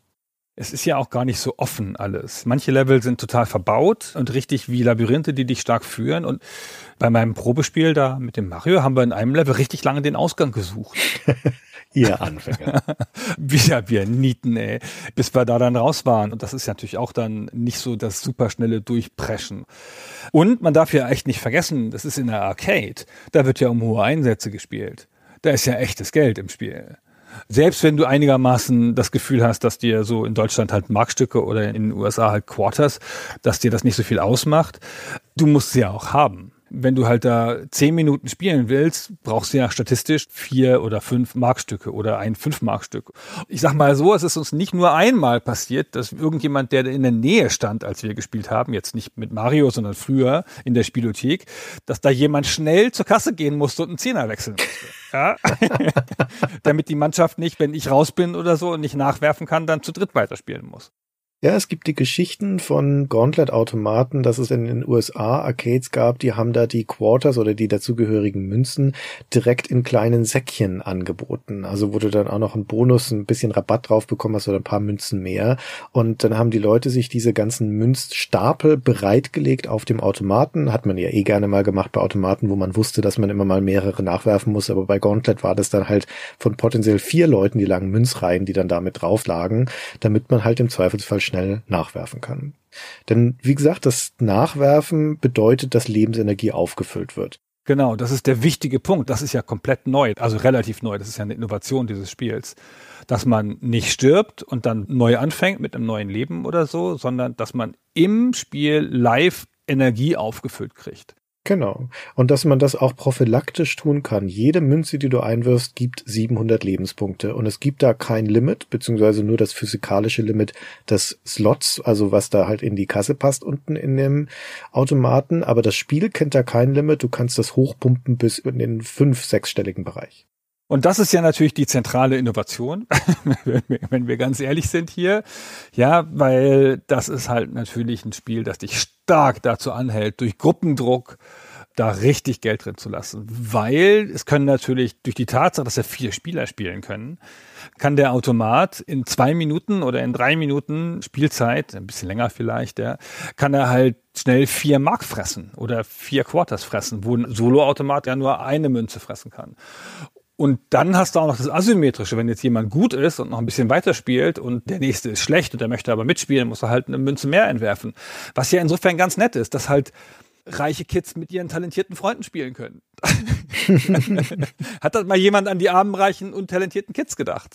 Oder dass auch Fremde miteinander spielen können. Denn das ist ja ein Modell, wo du nicht eine Partie startest mit ein, zwei, drei oder vier Spielern und dann müssen halt alle anderen warten, bis die Partie vorbei ist, sondern wenn eine Stelle unbesetzt ist, kann zu jedem Zeitpunkt ein Spieler da eine Münze einwerfen und sagen, hier, der Elf wird gerade noch nicht gespielt, dann bin ich jetzt Questor, ich steige in eure laufende Partie ein, egal wo im Spiel ihr seid. Und es ist auch wirklich egal, wo im Spiel man ist, denn Gauntlet ist eines der Spiele mit offenem Ende. Also es gibt keinen Gewinnzustand in dem Spiel, es gibt kein letztes Level oder kein Endboss, sondern es gibt 125 Karten im Spiel. Davon ziehen wir die ersten sieben ab, denn das sind die festen Tutorial-Levels. Dann bleiben 118 und die durchläuft man in einer zufälligen Reihenfolge. Also es gibt ein gewisses Muster darin, aber es ist jetzt nach dem ersten Augenschein, es ist erstmal mehr oder weniger zufällig. Und wenn du die durchlaufen hast, dann kommen sie in neuer Reihenfolge wieder, nur dieses Mal gespiegelt. Und dann geht das Ganze wieder von vorne los und wieder von vorne los und beliebig oft. Das heißt, es gibt auch keine Schwierigkeitsprogression in dem Spiel. Mit der einzigen Ausnahme, dass die ersten sieben Levels festgefügt sind. Die sind fest gebaut und die sind Tutorial-Levels, wenn man so möchte. Insbesondere das erste. Aber auch in den nächsten Levels gibt es dann noch ab und zu Einblendungen und auch Sprachausgabe, die ein paar Spielkonzepte erklärt. Aber ab Level 8 kommst du in ein zufälliges Level. Und es kann ein schwereres oder leichteres sein. Die sind jetzt nicht super ausbalanciert, diese Levels, aber es ist, wie gesagt, mehr oder weniger zufällig. Und dementsprechend ist es auch egal, an welcher Stelle man einsteigt. Es gibt kein tiefer im Spiel drin oder früher im Spiel. Es ist ziemlich egal, ob du in Level 9 oder 25 oder 137 bist. Das ist eines der zufälligen Levels aus dem Fundus und dann kommt halt das nächste und das übernächste. Also man kann zu jeder beliebigen Zeit einsteigen und das Spiel halt irgendwann beenden, wenn man keine Lust mehr hat oder wenn das Geld aus ist. Das hat gar keine übergreifende Erzählung oder Levelstruktur oder Bossgegner oder irgendwas. Die ganze Dynamik kommt aus den Spielern aus dem Ehrgeiz der Spieler, aus dem Überleben wollen, aus dem ganzen kurzfristigen Zielen, dass man immer das Exit finden will. Es gibt gar nicht irgendwas Größeres. Es gibt auch keine Sekunde des Rastens oder so. Nee, doch, das gibt es. Quatsch. Hin und wieder gibt es zwischen den Levels so eine Art Schatzlevel, wo du nichts weiter tun musst, als den Ausgang zu finden. Da sind keine Gegner drin und Schätze. Also massenhaft Schätze und der Ausgang. Und du kannst die Schätze einsammeln, aber sie sind nichts wert, wenn du nicht auch den Ausgang findest. Also du musst halt auf dem Weg zum Ausgang möglichst viel Schätze einsammeln, um die effizient zu spielen. Genau. Es gibt noch ein anderes kleines Element des Fortschritts im Spiel, was auch die Stakes vielleicht ein kleines bisschen erhöht. Und das sind Power-Ups, permanente Power-Ups. In manchen von den Levels, auch das ist zufällig, gibt es einen Trank zu finden. Und von diesen Tränken gibt es sechs verschiedene. Sowas wie einen Trank der Fight Power zum Beispiel. Das erhöht die Nahkampfstärke des Charakters, der diesen Trank zu sich nimmt, permanent. Das bleibt ihm dann erhalten. Es sei denn, das wird ihm von einem Dieb gestohlen. Dafür ist der Dieb da. Der kann diese Upgrades wieder stehlen. Oder Magic Power erhöht den Effekt von Magietränken oder die Laufgeschwindigkeit kann schneller werden oder die Panzerung kann höher werden. Und auch da, wenn mehrere Spieler unterwegs sind, dann müssen die sich natürlich absprechen, wer soll denn jetzt eigentlich diesen Trank nehmen. Manche sind für manche Helden sinnvoller als andere. Also zum Beispiel so ein Magic Power Trank, den muss jetzt nicht unbedingt der Merlin zu sich nehmen, der hat schon super Magiekraft. Ja, das kann ruhig mal einer von den Haut drauf Helden zum Beispiel nehmen an der Stelle. Und das nimmst du mit von Level zu Level. Also das ist tatsächlich ein permanenter Effekt. Solange die Partie anhält, bleibt das auch erhalten. Was ich eingangs vergessen habe zu sagen, das sage ich jetzt hier nochmal ganz kurz, völlig aus dem Off heraus, weil es mir gerade beim Blick in meine Notizen wieder einfällt. Das ist ein ganz schön hübsches Spiel. Genau das gleiche wollte ich gerade sagen. Ja, lass uns mal über die Grafik und den Sound sprechen also es zeigt dir ja relativ früh fast alles, was es hat. Ja, es hat diese fünf bis sechs Gegnertypen, es hat diese vier Helden, es hat ein paar Schätze und ein paar Generatoren, das war's schon. Und halt diese Mauern. Und diese Mauern bestimmen den Levelaufbau. Und an den Mauern siehst du, was der Level von dir will. Ist das ein offener Level? Ist das ein Level, wo viel geschossen wird? Ist das ein Level, wo ich mich durchnavigieren muss? Ist das ein Level, wo Tricks sind? Das Spiel macht ja auch manchmal so Tricks und versteckt, keine Ahnung, in einer Ecke viermal das Todesmonster, also den Tod. Und die sind eingesperrt, nicht von einer Tür, sondern von einem Schatz. Und du so, oh, ein Schatz genommen und dann, ah, die vier Tode dahinter. Bin ich doof. Ja, hätte ich mal nicht machen sollen. Solche Details kommen dann halt durch den Levelaufbau. Aber das macht relativ viel mit den Farben erstaunlicherweise, weil der Level hat immer einen dunklen Untergrund, grau oder braun und jeder Level hat eine leicht andere Bodentextur oder die wiederholen sich auch ein bisschen, aber immer so ein bisschen anders in jedem Level. Und die Mauern haben auch unterschiedliche Texturen, leichte und manchmal keine, manchmal ein bisschen was und immer unterschiedliche Farben. Ich habe jetzt hier gerade vor mir so fünf, sechs Beispiel-Screenshots. Da ist die eine Mauer leuchtend orange und eine ist blau und eine ist grün und eine ist violett und eine ist leuchtend pink. Das gibt ein ganz interessantes Farbgefühl, weil auch diese Charaktere diese vier typischen Farben haben, ja, der grüne Elf und der gelbe Magier und so. Und das ist alles relativ schnell alles. Es scrollt halt super, hast du schon gesagt. Die Figuren sind detailliert und gut animiert. Und die gehen immer durch so Stufen so. Auch wenn man den Generator erschießt zum Beispiel, dann wird er so in drei, vier Stufen kleiner mit jedem Treffer, den du anrichtest und so. Das sieht alles sehr befriedigend aus. Ja, finde ich auch. Also das ist ja die Ära der Pixelart, in der wir hier noch sind. Und Gauntlet ist für seine Zeit, für 1985, ein gut aussehendes Spiel. Das ist die Ära bei den Heimcomputern von C64 oder bei den Heimkonsolen vom NES. Und wir wissen, wie das aussah, gerade was auch die Farbpalette angeht. Das hier ist ein 256 Farbenspiel. Das ist VGA Jahre bevor es VGA gibt.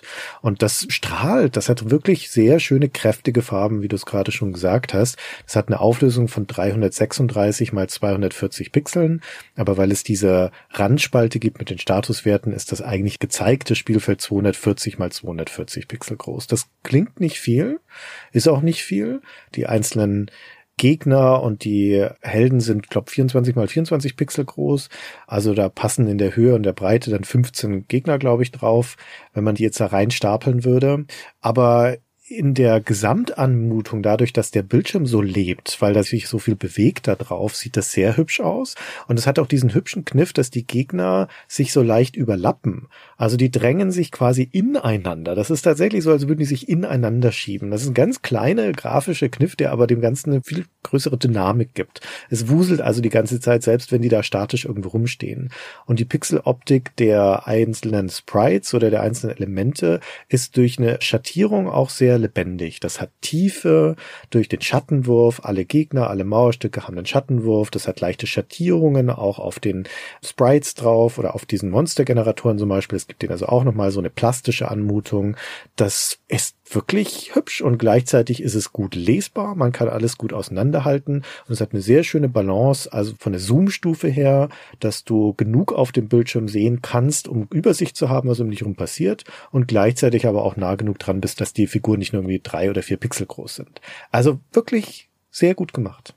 Genau. Und dazu hat es halt noch Musik, auch ein charakteristisches Titelstück und halt diese Sprachausgabe, die ich schon kurz erwähnt habe. Es sind jetzt auch nicht tausende von Stücken, aber damals war es halt sehr verblüffend und dass es auch so ein bisschen gefühlt random eingesetzt wird. Ja, nicht nur so am Levelanfang Welcome oder sowas, sondern halt auch zwischendrin, so ein bisschen wie so ein Kommentar.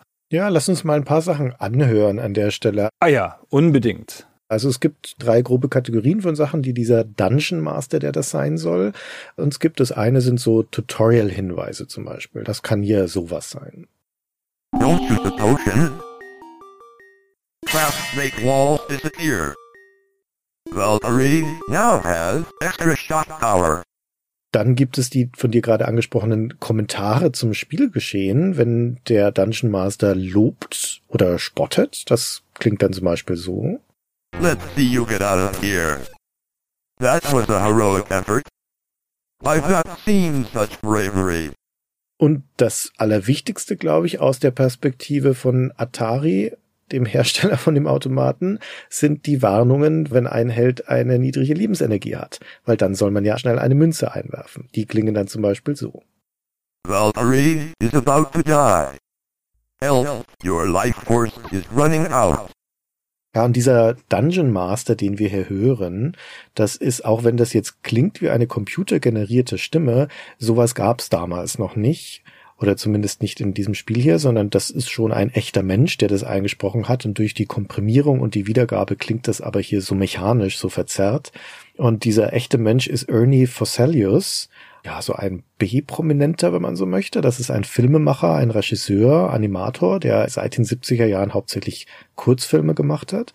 Und in den 80ern hat er auch vor allen Dingen als Soundingenieur und Soundeffektemacher für Filme gearbeitet. Zum Beispiel für Lucasfilm auch. An Indiana Jones und der Tempel des Todes hat er mitgewirkt und so.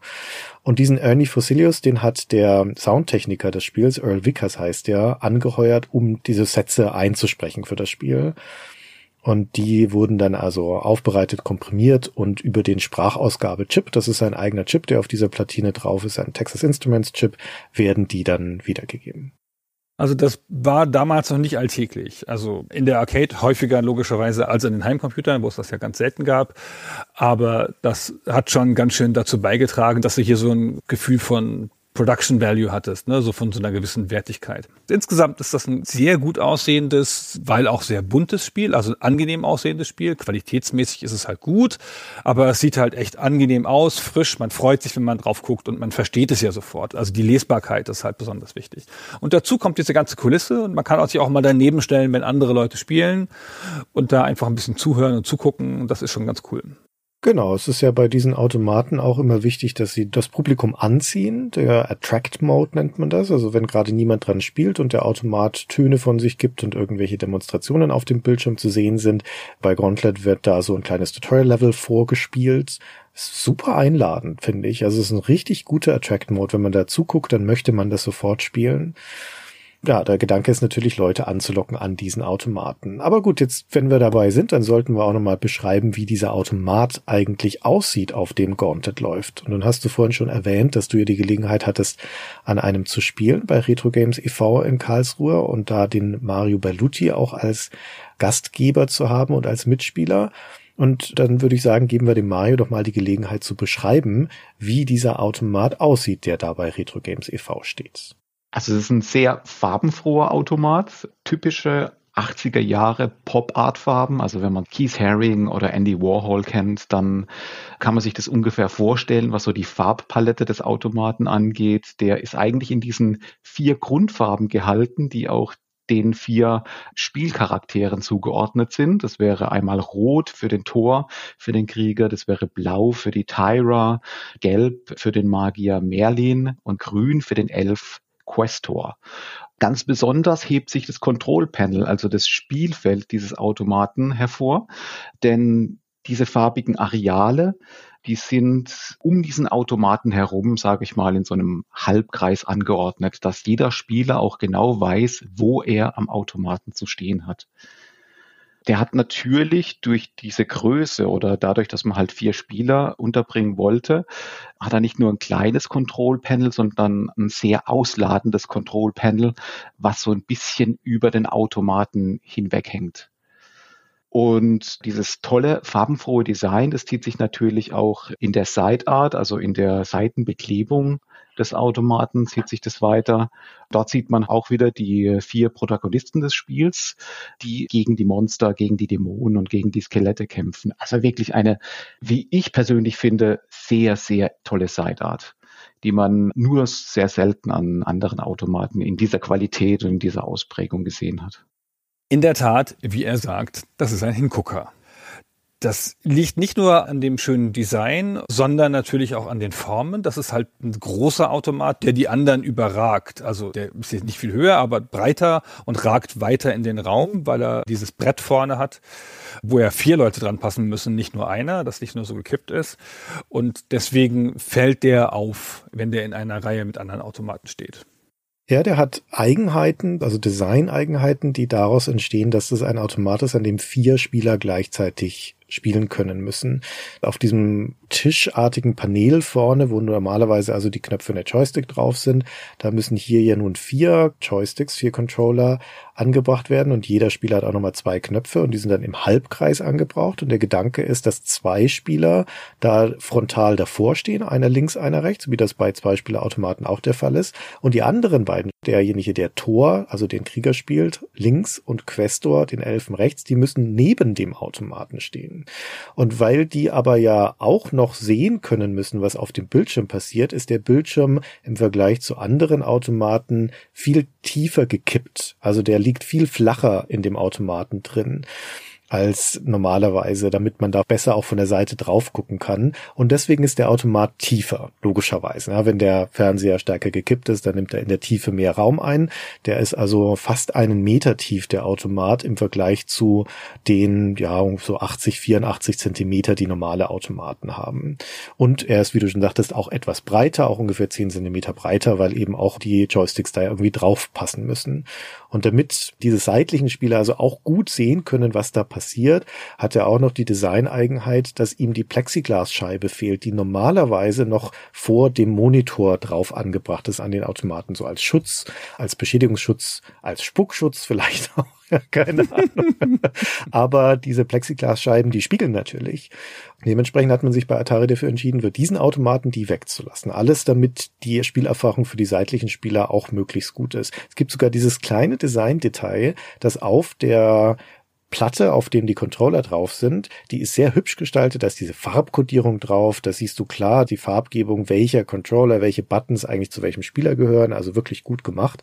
Und bei den Joysticks drumherum sind die acht Richtungen, die man die bewegen kann, sind angezeichnet mit so kleinen schwarzen Pfeilen und bei einem Pfeil steht immer ab, also oben. Ja, und jetzt kann man sich fragen, ja, was soll das denn? Wieso ist das oben angezeichnet? Das weiß ich doch, in welche Richtung oben ist. Aber das ist bei den seitlichen Spielern, die da stehen, nicht mehr intuitiv, weil bei denen ist oben nicht von sich aus gesehen oben, also zur Mitte des Automaten hin, sondern ist auch wieder zum Bildschirm hin, also eigentlich nach rechts oder nach links, je nachdem, auf welcher Seite du stehst. Das haben sie gut überlegt, finde ich. Das ist tatsächlich nicht so intuitiv, wie man gedacht hat. Und der Automat hat, und auch das ist ziemlich selten für einen Arcade-Automaten, der hat vier Münzschlitze damit halt jeder bei sich Geld einwerfen kann und nicht beim Mitspieler. Also es gibt keinen gemeinsamen Münzpool, wie es oft in Automaten gibt. Klassischerweise wirfst du ja in den deutschen Automaten fünf Euro ein und kriegst sechs Credits und dann hat jeder drei, wenn du zu zweit spielst. Kannst sie dann frei nutzen, wenn einer vier nutzen will und der andere zwei, weil der halt häufiger ausfällt, dann ist das schon okay. Also von der Verteilung, da kriegst du natürlich aufs Maul, aber so grundsätzlich ist das technisch okay. Und hier hat man sich dafür entschieden, wirklich für jeden Spieler einen eigenen Schlitz. Das heißt, wenn der Elf noch vier Münzen übrig hat und der Zauberer aber tot ist, muss er eine eigene Münze einwerfen. Der kann nicht die vom Elfen nehmen. Das ist ganz cool, aber auch natürlich, glaube ich, ein Maximierungstool. Ich glaube vor allen Dingen ein die Schwelle möglichst niedrig ansetzen Tool. Auch was die Zugänglichkeit angeht, man muss nicht eine Münze einwerfen und dann erst bestimmen, für wen ist die eigentlich gedacht, für welchen Charakter, sondern du wirfst es in den entsprechenden Slot, dann gehört sie dem Wizard und Ende. Ah, es geht auch gar nicht anders, ne? Das stimmt, weil wenn der andere Spieler dazukommt, der jetzt eine halbe Stunde zugeguckt hat, wie die anderen gespielt haben, dann muss er ja mit eigenem Geld einsteigen können und nicht auf irgendeinen Münzpool zurückgreifen, den die schon drin haben. Das stimmt. Ja. Also es muss so sein, für diese Art Spielmechanik mit diesem Continue muss das so sein, dass es einzeln gibt, dass es richtig voll getrennt ist. Auch wenn es den Automaten in der Produktion ein klein bisschen verteuert hat, weil da halt jetzt mehr Münzslots drin sind als bei anderen Automaten, ist das trotzdem eine zwingende Entscheidung, würde ich sagen. Ist übrigens als kleiner Flashback in die Zeit, als das ja noch alles mit diesen Röhrenmonitoren passiert hat, ist es bei den Gauntlet-Automaten, die viel in Benutzung waren, nicht ungewöhnlich, dass man da auf dem Fernseher dann ein eingebranntes Bild auf der rechten Seite hatte, da wo die Statusanzeigen sind. Weil das ist der Bereich des Bildschirms, da tut sich ja nicht so viel. Da zählt die Score hoch und die Lebenspunkte runter, aber der Rest verändert sich ja nicht. Und im Laufe der Zeit, also wenn so ein Fernsehbild so ein Röhrenbild immer das gleiche gezeigt hat, dann brennt das so langsam in die Phosphorschicht ein und Gauntlet-Automaten waren da prädestiniert dafür, was da auf der rechten Seite dann so ein Nachbild sozusagen mit eingebrannt ist. Haben die alle, hat Mario gesagt, hatte der Automat von Retro Games auch. Ja, glaube ich. Konnte man richtig gleich die Theorie prüfen, ob das wirklich universell ist. Jawohl, die hatten alle so einen Schatten, die Buchstaben da und die Zahlen. Genau. Es gibt von Gauntlet noch eine zweite Variante. Neben diesem Vierspielermodell hat Atari dann im Jahr darauf also 1986 auch noch eine Zweispielerversion rausgebracht. Und zwar explizit, das ist auch in der dazugehörigen Werbebroschüre so genannt, für die vorhin schon mal erwähnten Street Locations, also für Orte mit Laufkundschaft, also außerhalb von Spielhallen, weil das Orte sind, wo erstens die Wahrscheinlichkeit geringer ist, dass da wirklich sich vier Leute treffen, um gemeinsam zu spielen, und zum zweiten der Platz meistens auch knapper ist. Also der Automate in der Kneipe steht zum Beispiel oder im Schwimmbad oder sowas. Und genau für solche Fälle gibt's dann also noch die Zwei-Spieler-Variante. Aber die Kernvariante ist die Vier-Spieler-Variante, also an die sich immer alle erinnern, wenn man da mit nostalgischen Gefühlen dran zurückdenkt. Ja, aber diese Vierspieler-Variante ist natürlich damit auch die bestimmende und auch dann damit quasi die einzige, weil es gab dann eine Menge Umsetzungen auf Heimcomputer zum Beispiel und die 8-Bit-Konsolen, du hast das schon angedeutet. Das waren alles Zwei-Spieler-Spiele. Ja? Die originale Vier-Spieler-Erfahrung hattest du nur an diesen Arcade-Automaten. Ja, richtig. Okay, jetzt haben wir also schon ausführlich beschrieben, wie sich Gauntlet spielt, und wie dieser Automat aussieht. Und ich hatte am Anfang angeteasert, dass das aber ein Spielautomat ist, der auch für eine bestimmte Konstellation im Markt gedacht war. Bevor wir darauf nochmal genauer kommen, würde ich sagen, fangen wir bei der Entstehungsgeschichte nochmal an, wie es eigentlich überhaupt zu diesem Automat kam und von wem er kam, oder? Ja, aber lange durchgehalten. Eine Stunde Gespräch und dann noch kein Wort über die Entstehungsgeschichte verloren. Ja, das ist ja nicht so ungewöhnlich. Okay, dann sind wir bei einem Menschen namens Ed Locke. Und ich sage noch kurz mit dazu, dass es eine sehr gute Quelle gibt für vieles, was diese Entstehungsgeschichte angeht. Der gute Ed Locke hat nämlich auf der Game Developers Konferenz im Jahr 2012 ein sogenanntes Classic Game Postmortem gehalten, also einen etwa einstündigen Vortrag über die Entstehung seines Spiels Gauntlet. Und das ist eine Quelle der Informationen, also eine der Hauptquellen dafür. Und da beschreibt er unter anderem, dass er also im Februar 1978 bei Atari angefangen hat. Er ist dort auch sehr lange geblieben, bis 1992. Seinen Worten nach war er der letzte der alten Atari-Ingenieure, der das Unternehmen verlassen hat.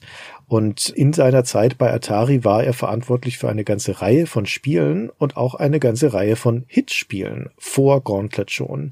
Von ihm stammt zum Beispiel Asteroids, einer der ganz großen Hits der frühen 80er Jahre oder auch Centipede, auch wirklich ein Top-Automat und paar andere Super Breakout, Millipede und so weiter, die jetzt dann nicht ganz dieses Hitpotenzial hatten, aber der war also schon ein sehr renommierter und erfolgreicher, ja man könnte fast sagen, ein Star-Designer im Haus Atari. Und wenn wir von Atari sprechen, dann muss man auch mit dazu sagen, auch in dieser Zeit, dass das die Arcade-Sparte von Atari ist, denn die Firma Atari, der jetzt ja in den frühen 80er ein Branchenriese war, der Branchenriese in den USA, hatte natürlich auch die Heimkonsolendivision mit ihrem VCS zu dieser Zeit also die Atari 2600, aber hier sind wir auf der Arcade-Seite. Das waren getrennte Entitäten innerhalb der Firma. Genau. Also die haben nicht ständig Personal ausgetauscht und auch gar keine Sachen gemeinsam entwickelt, sondern das lief halt wirklich unabhängig voneinander. Und dieser Ed Lock, der hat in seinem Vortrag beschrieben, warum er eine bestimmte Art Spiel machen wollte, nämlich wegen seinem Sohn. Und das hören wir uns kurz mal an. You know, my son had been playing DD for a long time. And he wanted me to do a D&D game. And for the life of me, I couldn't figure out how to do it. So yeah, I've been thinking about it for a year and thought, how can I do a D&D game? And then I played Dandy on the Atari 800. You know, the bells went off and said, ah, I know how I can do it. So we actually started a design in September 30th of 1983. So this is when Robin Ziegler and I did a design for Gauntlet. Dieser Robin Siegler, den er da erwähnt, das war einer der zu dem Zeitpunkt neueren Programmierer bei Atari. Der hat zuvor an den Umsetzungen von E.T. gearbeitet, also diesem berühmt-berüchtigten Atari 2600 Spiel. Davon sollte es nämlich auch noch eine Arcade-Umsetzung und sogar einen Flipper geben. Und die hat der Robin Siegler verantwortet, die sind aber beide eingestellt worden, die sind nie erschienen. Und soweit ich das gesehen habe, hat er nie an einem Spiel mitgewirkt, das auch wirklich veröffentlicht wurde, bis auf Gauntlet. so. Das ist aber auch nicht so ungewöhnlich. Also der Adlock zum Beispiel beschreibt auch, dass mindestens die Hälfte aller Spiele, die Atari so gemacht hat, während der Entwicklung eingestellt wurden oder spätestens dann, wenn sie in den Markttest gegangen sind und sich dort als unprofitabel erwiesen haben. Das war doch ein Arcade-Phänomen, oder? Dass die so gearbeitet haben. Diese Arbeitsweise, dass nur ganz wenige Spiele die Firma verlassen und viele in der Entwicklung eingestellt werden, das kennt man ja heute. Das ist ja ganz oft so bei größeren Publishern oder bei Free-to-Play-Firmen und so.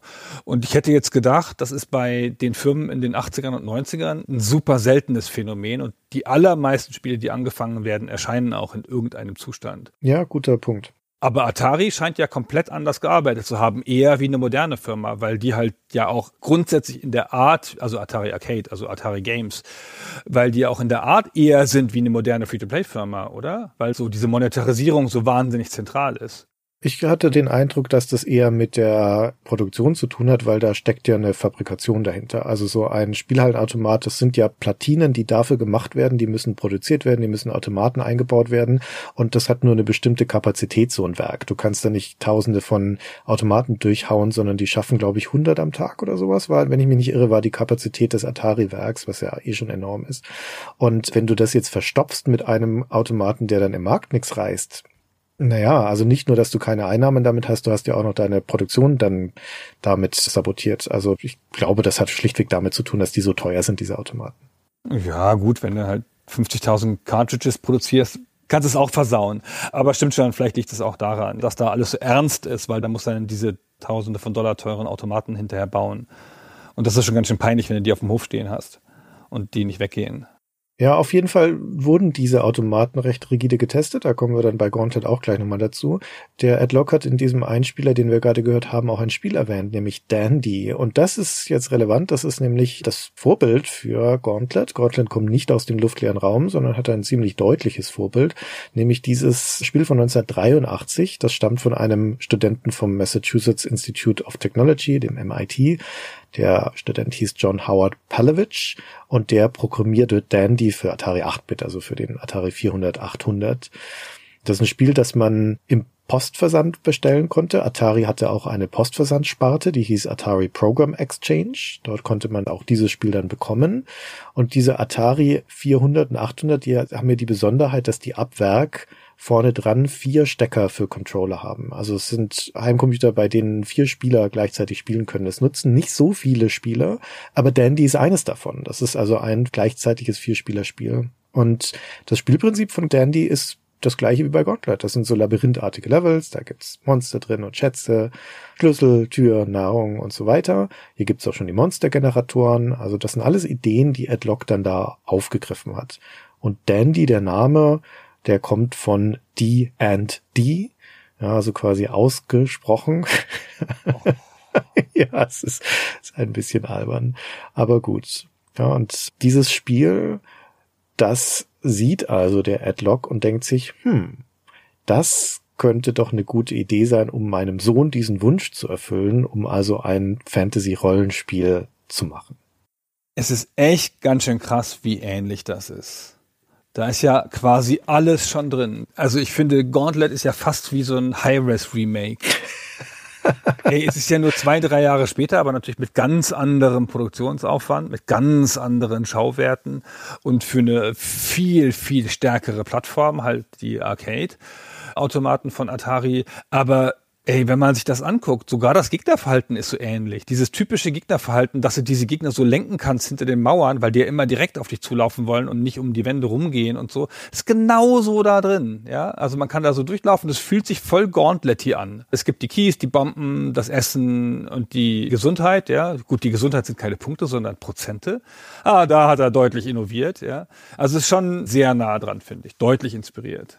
Ja, aber es gibt die vier verschiedenen Charaktere noch nicht in Dandy. Das stimmt, ja, genau. So, da haben wir es doch. Also, fertig. Ja. Schöpfungshöhe ist erreicht. genau. Es gibt da eine unbestätigte Geschichte dazu, dass der Palavich dann auch Atari eine Klage angedroht hat, weil das ja nun wirklich sehr nah an seinem Spiel ist. Es gab diese Klage aber nie und das Gerücht geht, dass die ihm einen Gauntlet-Automaten geschenkt haben, immerhin ja einen Wert von zweieinhalbtausend Dollar und dass man sich da irgendwie einig geworden ist. Das Dandy von dem Palovich ist auch hinterher nochmal neu aufgelegt worden für den Atari 7800 als Dark Chambers. Von Atari selbst übrigens von Atari selbst, genau. Vielleicht war da nochmal irgendeine Art von Deal. Pass auf, wir legen dein Spiel nochmal auf oder so und dann kriegst du da eine Kompensation. Wer weiß, es ist nicht ganz klar, ob der da abgefunden worden ist oder irgendwie so drauf verzichtet hat. Aber nach allem, was man hört, ist es ihm zumindest aufgefallen, diese Ähnlichkeit. Und der Adlock hat das ja auch nicht verborgen. Der redet da so ganz offen drüber. In der Spielebranche ist es ja häufig so, dass man Vorbilder hat und sich denen annähert oder da einzelne Ideen entnimmt. Ich finde halt hier ist es halt die Mehrzahl der Ideen. Ja, es ist schon ein sehr starker Bezug auf Dandy. Aber es ist auch ein bisschen eine Idee, die in der Luft liegt. Das hat man ja manchmal, dass bestimmte Dinge halt einfach reif sind. Und es fällt in diesen Zeitraum, also auch in die Jahre vor 1985 fallen auch noch andere Beispiele. Es gibt für den TRS-80 zum Beispiel, gibt es ein 83 ein Spiel namens Time Bandit. Das könnten Amiga und ST-Nutzer vielleicht noch kennen von ihren Versionen. Das war ein so mäßig populäres Spiel auch für den Amiga und den ST. Ein paar Jahre später später dann. Das ist im Prinzip auch das Gleiche. Es ist auch so ein Labyrinthspiel, viele Gegner, man läuft da durch, schießt die ab und so weiter. Und in Japan einigermaßen zeitgleich, also im Vorjahr, im Juni 1984 kam in die Arcade ein Spiel, das heißt The Tower of Draga von Namco kommt das. Das ist nie aus Japan rausgekommen, aber in Japan war das ein extrem erfolgreiches Arcade-Spiel. Auch so eine Art Fantasy-Rollenspiel, auch wieder so ein Labyrinthspiel. Der Begriff, der im Zusammenhang mit The Tower of Draga häufig fällt, ist ein Fantasy Pac-Man. Das ist ein ganz gutes Bild. Also auch so ein Draufsicht auf ein Labyrinth, viele Gegner drin, Gegenstände, die man aufsammeln kann, 60 Levels, durch die man sich kämpft und so weiter. Also der Gedanke, da in einem Labyrinth rollenspielartige Fantasy-Elemente mit reinzunehmen, das ist recht zeitgeistig, würde ich sagen. Und Labyrinthspiele, in denen man gegen auch viele Gegner kämpft, das ist sowieso nichts Neues zu dem Zeitpunkt. Also auch ein Berserk oder ein Wizard of War zum Beispiel, die sind ja zeitlich deutlich vorher und die gehen auch schon in diese Richtung. Genau, das typische Gauntlet-Spielgefühl macht das Gegnerverhalten und die Gegnermengen. Und die Generatoren halt. Genau, und das Zusammenarbeiten. Also die Tatsache, dass die Spieler hier nicht gegeneinander spielen, sondern dass sie miteinander spielen. Genau, aber du hast schon recht, das lag ein bisschen in der Luft alles. Derartige Spiele fingen an, auf mehreren Plattformen und in ganz unterschiedlichen Ausprägungen zu entstehen. Das ist halt die und die. Ne? Das ist halt der Einfluss von die und die 1974 erschienen. Ja. Wir haben schon oft drüber gesprochen in diesem Podcast, was das für einen massiven popkulturellen Einfluss hatte in einer bestimmten Szene und namentlich eher bei den Nerds und bei den Leuten, die Computerspiele produziert haben. Hier ist wieder ein Beispiel davon. Denn die Ich wollte noch einen kurzen Mini-Exkurs machen, weil ich einen anderen Automaten noch erwähnen wollte, weil wir hatten über das Feature gesprochen, dass es hier Einwerfen um Continues gibt, was ja unüblich war und sicherlich ein Teil des kommerziellen Erfolges dieses Spiels ausmacht.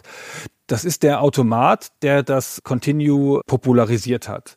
Aber es gab vorher einen Automaten von SNK 1981, japanischer Automat, der hieß einfach Fantasy und der hatte das auch. Das war der erste Automat, der dieses Continue hatte, wo man kontinuierlich so weiterspielen konnte. Und da ging es nicht um kooperativen Multiplayer per se, sondern der Automat wollte absurd für die Arcade eine Geschichte erzählen der hat versucht, dich auf so eine Geschichte festzulegen und dir immer weitere Schnipsel davon im Spielverlauf nahezubringen, sodass du halt so eine Art Handlungsbogen erleben kannst. Und um den ganz zu erleben, konntest du dann halt einfach super spielen oder halt Geld nachwerfen. So, das war schon 81, also auch das ist schon mal da gewesen. Aber Gauntlet ist halt so einer dieser Punkte in der Zeit, wo einfach viele Sachen zusammenkommen. Er hat die richtige Idee, er hat das richtige Vorbild, er hat den richtigen Arbeitgeber, er hat die richtige Bauweise, er bringt diesen Aspekt mit den vier wählbaren Charakteren ein, er hat die richtigen Monetarisierungsideen. Das Paket ist halt einfach gebaut für Erfolg und er hat sich die Sachen halt ein bisschen zusammengesucht natürlich und eigene Sachen eingebracht.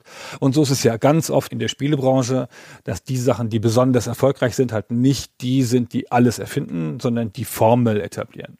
Okay, also im Jahr 1983 sieht Ed Lock Dandy und im Januar 1984 legt er mit Robin Ziegler und dem designierten Teamleader Chris Downand dann ein erstes Designdokument vor. Das trägt noch den Arbeitstitel Dungeons und da sind schon viele Elemente enthalten. Logischerweise, die stammen ja auch aus Dandy, aber das sieht zum Beispiel noch vor, dass man da, ähnlich wie bei Rogue, in ein Dungeon nach unten steigt, dort einen Schatz findet und dann den wieder zurück nach oben bringen muss. Und dann ist das Spiel beendet. Das sind Elemente, die sich dann in Gauntlet so nicht wiederfinden werden. Am Anfang gehen sie auch noch von acht Charakteren aus, aus denen man wählen kann. Zwar nur vier Spieler, aber zumindest acht wählbare Charaktere und so. Aber im Endeffekt ist das Designkonzept schon recht nah an dem, was Gauntlet dann werden wird. Und dann machen die sich also auch schon an die Ausarbeitung, erste Grafikstudien und so weiter. Und dann passiert aber etwas Zentrales in dieser Zeit, denn 1983 ist ja auch das Jahr des großen Videogame Crash. Und auch wenn der Videogame Crash in erster Linie die Heimkonsolen betrifft und nicht so stark die Arcade, so betrifft er doch in gewaltigem Maße Atari als Firma. Atari wird davon brutal gebeutelt. Die Atari-Sparte von Warner, das ist die Mutterfirma von Atari, die häuft im Jahr 1983 Verluste von über einer halben Milliarde US-Dollar an. Das sind unvorstellbare Summen. 1984 sind es dann über 400 Millionen Dollar in einem Quartal. so das überlebt keine Firma lange, zumal der gesamte Markt dort zusammenschnurrt. Also der Videogame Crash wird ja immer gerne zitiert, bei uns auch. Man kann das gar nicht überschätzen, wie dramatisch dieser Effekt war. Die Heimkonsolensparte ist einfach kollabiert. Also innerhalb von ein paar Monaten war dieser Markt im Endeffekt tot. Da gehen dann ja auch zahllose Konsolen- und Spielehersteller bankrott oder ziehen sich aus dem Markt zurück. Und das möchte auch Warner. Also die Mutterfirma Warner ist panisch. Die möchten Atari jetzt ganz dringend loswerden, suchen verzweifelt nach einem Käufer dafür und den finden sie nur, indem sie Atari aufsplitten. Wir hatten ja schon gesagt, hier gibt's verschiedene Sparten und die ganze Heimcomputer-Sparte, also wo das VCS drin ist und die Atari 8-Bitter und sowas, das übernimmt Jack Tramiel, der ehemalige Commodore-Geschäftsführer, der dort geschasst wurde, der übernimmt Atari und macht da seine eigene Firma, macht dann den ST und sowas. Das ist eine andere Geschichte. Und die Arcade-Sparte, die muss Warner behalten. Wollen sie oder müssen sie behalten? Also ich glaube, sie wollen sie nicht unbedingt behalten, denn bei nächster Gelegenheit verkaufen sie einen Mehrheitsanteil an Namco, aber das Unternehmen bleibt erstmal. Aber es wird auch gewaltig geflattert. Datei hat tausende von Leuten rausgeschmissen, schon im Vorjahr. Und 1984 kommt dann nochmal eine Entlassungswelle. Da wird dann nochmal die Hälfte der Belegschaft entlassen. Und Robin Ziegler, also der Kollaborateur von Adlock, ist auch darunter. Der wird bei dieser Gelegenheit auch entlassen.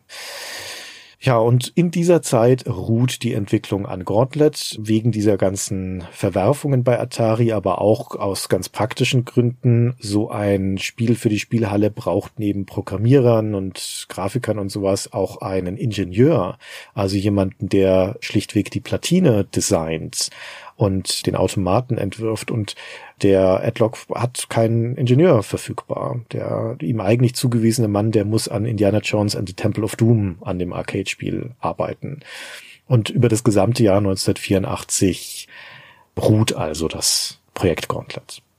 Die Tatsache, dass Warner da noch drauf sitzen geblieben ist auf der Firma, das ist bestimmt, damit sie die Restrukturierungen machen mussten und der potenzielle Käufer gesagt hat, so, die Leute rauswerfen, das macht schön ihr und wenn die Firma dann noch halb so groß ist, dann kaufen wir die. das ist ja keine unübliche Mechanik in der Wirtschaft bei Übernahmen und genauso ist es hier auch gewesen. Da lag ja nur ein Jahr dazwischen, bis Namco dann da zuschlägt. Also da gab es bestimmt schon vorher Gespräche. Genau, wir haben schon gesagt, der große Crash, der die Heimkonsolen betrifft. Atari hat ja eigentlich in den Arcades ein solides Geschäft, aber auch nicht mehr so. Da gibt es nämlich auch Probleme, die sich anbahnen. Da ist auch nicht alles Gold, was glänzt und das lassen wir den Adlock selber erzählen. Now, the coin-op industry itself in 1985 was in a tough boat because everything was 25 cents per play. Now, you expected to play two minutes, three minutes at tops. But there was extremely large resistance. If you put a game out of 50 cent play, man, that was a kiss of death. That would kill a game so fast. So the question came out of how do you get extra earnings out of a game? Because as a game hardware got more expensive, you need to make more money, et cetera, et cetera. So how are we going to do this? Ja, das ist also ein Kostenertragsproblem sozusagen. So ein neuer Automat damals, der kostet ab Werk von Atari geliefert so um die 2000 Dollar. Manche, die sehr einfachen, ein bisschen weniger, die etwas komplizierteren auch mal mehr. Da geht's dann in die Region 2500, 3000 und da kommt dann meistens noch ein Zwischenhändleraufschlag dazu und für diesen Preis muss das also ein Spielhallenbetreiber zum Beispiel einkaufen. So, das ist also erstmal die Investition und jetzt möchte der Betreiber das ja wieder rausbekommen. Ein Spiel an dem Automaten kostet 25 Cent. Wir hatten vorhin schon mal erwähnt, so eine typische Spieldauer dafür sind zwei Minuten. Das heißt, jetzt kann man mal grob rechnen, also ein guter Automat, der braucht dann zehn Minuten ungefähr, um einen Dollar Umsatz zu machen. Und jetzt sagen wir mal, so ein guter Automat ist zehn Stunden am Tag besetzt. Dann heißt das, der muss 350 Stunden lang bespielt werden, also 35 Tage lang lang, um nur die Investitionskosten wieder reinzuholen. Und das ist schon ein sehr idealer Fall. Und da ist noch kein Gewinn drin für den Betreiber, da sind noch keine Kosten für Strom, Personal, Raummiete und so weiter mit eingerechnet. Also unterm Strich so ein normaler Automat, ein okay funktionierender Automat, der braucht ein paar Monate, um sich zu rechnen. Aber gleichzeitig nutzt sich natürlich auch die Faszination des Spiels ab. Also die typische Lebensdauer von einem Automaten beträgt auch nur ein paar Monate in der Arcade, bevor er eigentlich schon wieder ausgewechselt werden müsste. Und das bedeutet, bedeutet, diese Rechnung wird immer kritischer. Also Spielhallenbetreiber kommen in Bereiche, wo sie denken, rechnet sich das überhaupt noch jetzt, so neuen Automaten anzuschaffen, wenn ich da mein Investment gar nicht rauskriege? Das ist schwierig, das Investment rauszukriegen, also zunehmend mehr. Und du sagst ja diese 350 Stunden, die da überhaupt erstmal stattfinden müssen. Aber der Automat ist ja nicht automatisch wertlos, wenn er ein paar Monate alt ist. Das ist dann oft so, dass die Locations runterzirkulieren. Ja, die fangen an in der Arcade als neue Automaten zum richtigen Zeitpunkt. Das Arcade-Publikum, das sich vielleicht auch ein bisschen auskennt, nimmt die neuen Automaten mit und dann wandern die oft in so Street Locations, wo es dann nicht so drauf ankommt. Weißt du, ob in der Kneipe jetzt der allerneueste Automat steht oder einer, der vor zwei Jahren erschienen ist. Da sind die Leute eh betrunken, wenn sie spielen. ja, oder es gibt ja auch von der Industrie die Upgrade-Kits, wo du also keinen neuen Automaten kaufen musst, sondern eine neue Platine da reinschraubst und dann ein paar Aufkleber austauscht und dann kannst du ein neues Spiel auf dem existierenden Automaten laufen lassen. Das kostet dann jetzt auch wieder weniger. Also die Industrie versucht natürlich schon, da dagegen anzugehen. Unter anderem auch mit Versuchen, wir haben es ja gerade in dem Einspieler von Adlock auch gehört, den Preis zu erhöhen, zu sagen, okay, es sind halt jetzt kein Quarter mehr, den du da investieren musst für so ein Spiel, sondern 50 Cent Prozent, aber das wiederum kommt beim Publikum nicht gut an. Das ist immer schwierig bei diesen ganzen Münzgeschichten. Wenn du die Preise erhöhst, dann verdoppelst du sie ja immer. In Deutschland war das ja eine Mark. Also der Quarter ist 1985 etwa 75 Pfennige wert. Also in Deutschland ist der Preis ein bisschen höher mit der Mark. Aber wenn du von einer Mark auf zwei Mark gehst, was ja auch Automaten gemacht haben zu der Zeit, das ist dann halt gleich eine Verdoppelung. Und das kommt natürlich nicht an. Und das ist auch das, was Ed Lock in seinem Beitrag eben gesagt hat. Die müssten halt dann gleich von 25 auf 50 gehen. Die können ja nicht auf 30 gehen oder 27 oder so, was ihnen ja geholfen hätte. Es geht halt nicht technisch wegen der Münzen. Und dann ist es natürlich gleich eine enorme Preissteigerung. Und dem kann man nicht so gut entgegengehen und diese Preissteigerung wird halt nicht angenommen. Also das fällt bei den Kunden durch. Die Automaten, die mit 50 Cent kommen, sind halt tot. Und das heißt, sie müssen was anderes machen. Sie müssen mit der Spielzeit arbeiten oder die brillante Idee von Locke hier, vier Spieler gleichzeitig. Rein, raus, zack, zack, Turnover, immer neue Spieler, ein ewig laufendes Spiel, wo immer neue Spieler reinkommen und wieder rausgehen. Das ist ganz schön stark, die Idee. Es gibt's ja schon alles. Ne? Wir haben es schon gesagt, es gibt halt vier Spielerautomaten. Also überhaupt ist Multiplayer, ich habe das jetzt so ein bisschen so am Anfang gesagt, als wäre Multiplayer schon ein bisschen ungewöhnlich in der Arcade, aber da sind ja viele Zwei-Spieler-Automaten und ist ja keine neue Idee. Das ganze Medium fängt ja als Multiplayer an. Also Pong von 1972 ist gleich mal ein Zwei-Spieler-Spiel. Es gibt dann schon 74 von Atari selber, eine Vier-Spieler-Variante, Quadrapong, eins der ganz frühen Spiele, Space War, noch in der Uni auf dem Oszillographen gespielt. Da sind wir noch nicht mal in der Zeit der Computerindustrie, ist auch schon Multiplayer-Spiele. Und auch in den 70ern und in der Arcade gibt es schon vier Spielerspiele oder sogar später dann so Autorennen, wo halt vier Lenkräder nebeneinander stehen und sowas. Ich habe bei meinem Ausflug in die Arcade von Retro Games habe ich Warlords gespielt. Wegen des tollen Titels natürlich, weil das mich an eines meiner Lieblingsspiele erinnert. Das ist von 1980 und das ist auch ein richtiges Vier-Spieler-Spiel, wo man vier Burgen verteidigt an der Ecke.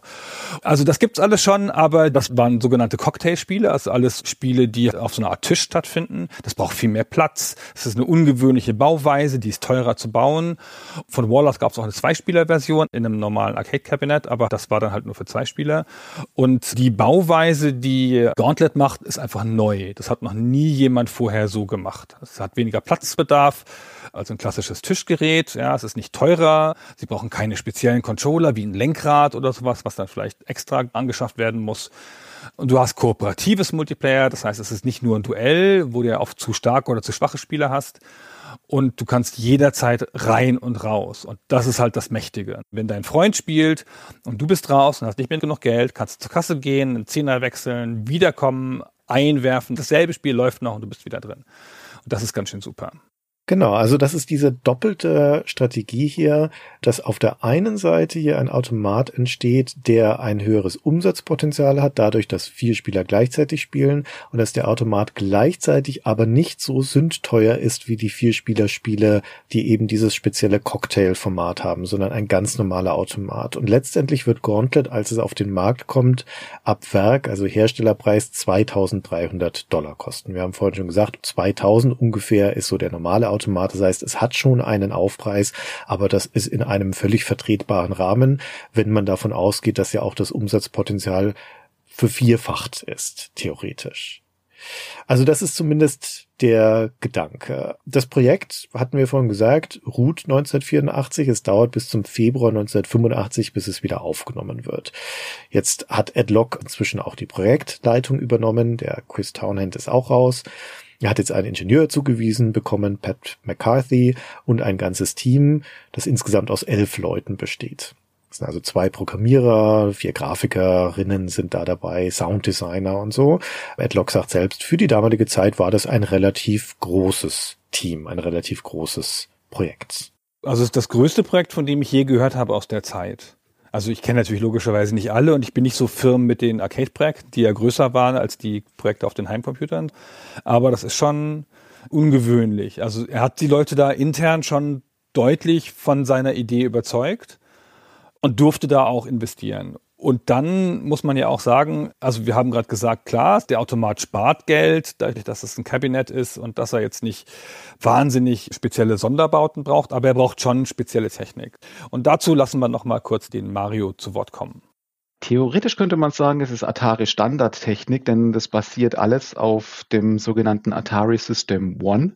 Das war eine Spielplatine, die wurde damals zu Marble Madness Zeiten, was ein Jahr früher, also 1984 erschienen war, designt. Und sie hat eine große Besonderheit, die normalerweise sonst alle anderen Platinen, die zuvor entwickelt wurden, nicht hatte. Sie war extrem groß. Also sie hatte Ausmaße von 30 mal 50 Zentimetern. Das ist für eine Spielplatine exorbitant groß. Früher hat man Spielplatinen, sage ich mal, gestapelt. Man hat eigene Platinenlayer übereinander geschichtet, um die dann in den Automaten unterzukriegen. Aber da Gauntlet natürlich ein sehr großer Automat war und natürlich extrem viel Technik auf dieser Platine verbaut war, ist es eine große Platine. Und es hat zum einen die Schwierigkeit, also auch für uns, die diese Automaten reparieren, dass man sehr vorsichtig damit umgehen muss. Also man darf diese Platine auf keinen Fall ein bisschen biegen oder so, sonst zerstört man gleich Schaltkreise darauf. Das war sogar, das hat Ed Lock mal in einem Interview erzählt, war sogar so schwierig für die damals, dass es kein CAD-System gab, was so große Platinen hat designen können. Also die mussten dann, sage ich mal, zum Teil per Hand zeichnen, damit sie das Ganze auf diese Größe abbilden konnten. Ja, da ist jetzt dieser Begriff von Atari System One gefallen. Was ist denn das eigentlich? Atari hat, wie einige Arcade-Hersteller aus dieser Zeit, einen Weg gesucht, um von diesem Standard wegzukommen, dass jedes Spiel immer eine neue Platine, also eine neue Hardware sein muss. Dass in jedem Automaten immer eine für dieses Spiel gebaute Technik drinstecken muss. Und deswegen versucht eine standardisierte Plattform zu machen, auf der man also mehrere Spiele entwickeln könnte. Und das nennt sich das System One. Das ist 1984 eingeführt worden mit Marble Madness auch ein sehr populäres Spiel gewesen damals. Das hatte es als erstes genutzt und das hat Standard-Hardware-Komponenten darauf, vor allen Dingen starken Fokus auf Musik- und Soundausgabe. Also auf diesem System One, auf so einem Mainboard sind allein drei Chips zur Soundgenerierung drauf und dazu optional noch ein vierter Chip für Sprachausgabe. Das ist da also auch schon drauf vorgesehen. Das ist also ein leistungsstarkes System eher in Richtung Sound als unbedingt in Richtung Grafik, wobei es dafür auch nicht schlecht ist. Da ist eine CPU drauf, ein Motorola 68 68010 mit 7.159 Megahertz. Dieser 6810 ist der Nachfolger des 68000er, den wir aus Amiga, ST, Mega Drive und so kennen. Ist ein wenig erfolgreicher Nachfolger, muss man dazu sagen. Der hat auch nicht so wahnsinnig viele Vorteile gegenüber dem 68000er. Der hat ein bisschen erweiterten Befehlssatz. Aber dieses Atari System One ist schon eines der prominenteren Anwendungsbeispiele für diesen 6810. Die Sound-CPU, das ist ein guter alter MOS 6502. Und dann sind da halt lauter so Standardsachen drauf, wie ein ROM, wo die Grafik und Texte drauf gespeichert sind, Control Interface und sowas. Und das war also eine Standardplatine. Und dann konnte man da ein Cartridge Board anflanschen. Also das hatte so Steckmodule an der Seite und dann hat man da das eigentliche Spielmodul dran geflanscht. Und auf diesem Spielmodul waren dann ROM-Chips drauf mit den ganzen Spiellogiken, den Spielgrafiken, den Sounds und so weiter und auch so einem Kopierschutz Chip, der da auch mit dabei war. Und das konnte man also dann auch austauschen. Das heißt, der Gedanke war, dass eine Arcade zum Beispiel sich mit so einem System 1 Board, so ein Marble Madness zum Beispiel kauft. Und wenn die den Automaten dann umrüsten wollen, dann müssen sie also nur dieses Cartridge Board austauschen, ein neues anstecken und schon ist ein neues Spiel dran. Dann muss vielleicht noch der Controller ausgewechselt werden, der vom Trackball hin zum Joystick oder sowas. Aber im Endeffekt wäre das also viel einfacher upgradebar gewesen als eine normale Platine, wo du eine ganze Platine rausschrauben musst und eine neue reintun.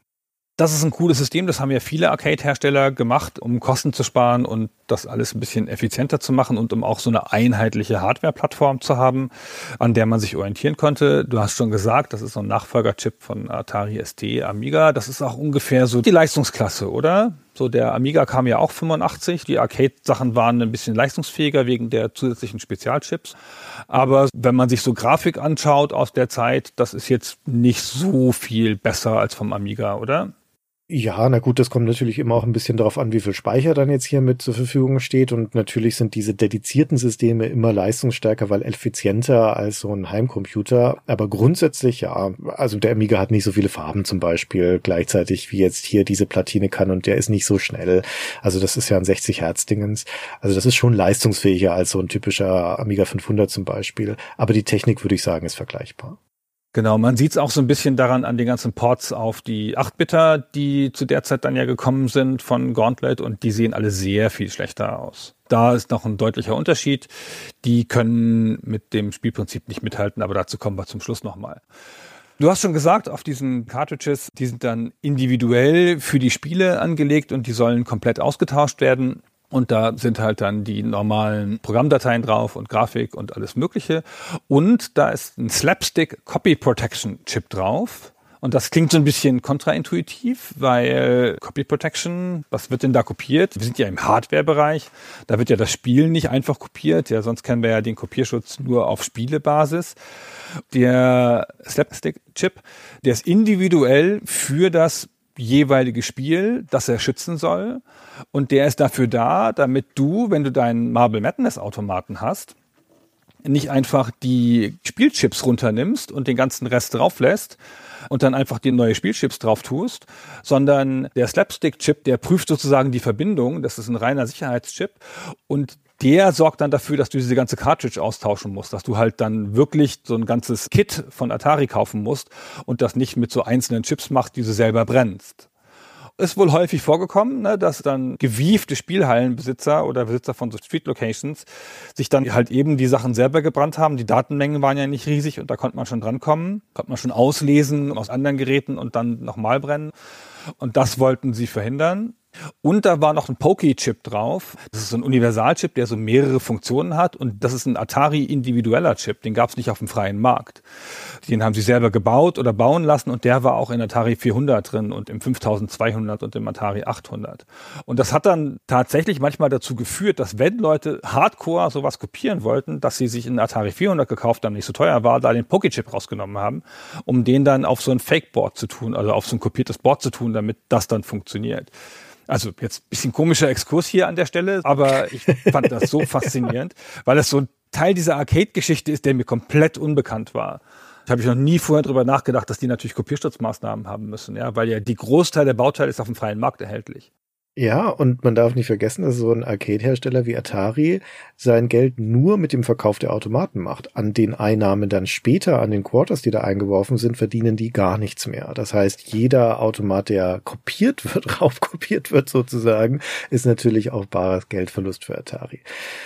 Jetzt haben sie dieses System System One gebaut. Das wird auch 1985 dann für drei weitere Spiele verwendet. Noch im gleichen Jahr wird es ergänzt durch System 2. Da ist Paperboy, auch ein sehr bekannter Arcade-Titel, dann der Premierentitel. Dieses System 2 ist fast das gleiche. Das hat einen anderen Prozessor, den DEC T11, gleiche Taktzahl, 10 Megahertz. Hauptsächlich hat es aber eine höhere Auflösung. Also die meisten Spiele zu der Ära in den Arcades sind Low-Resolution-Spiele, also 320 mal 200.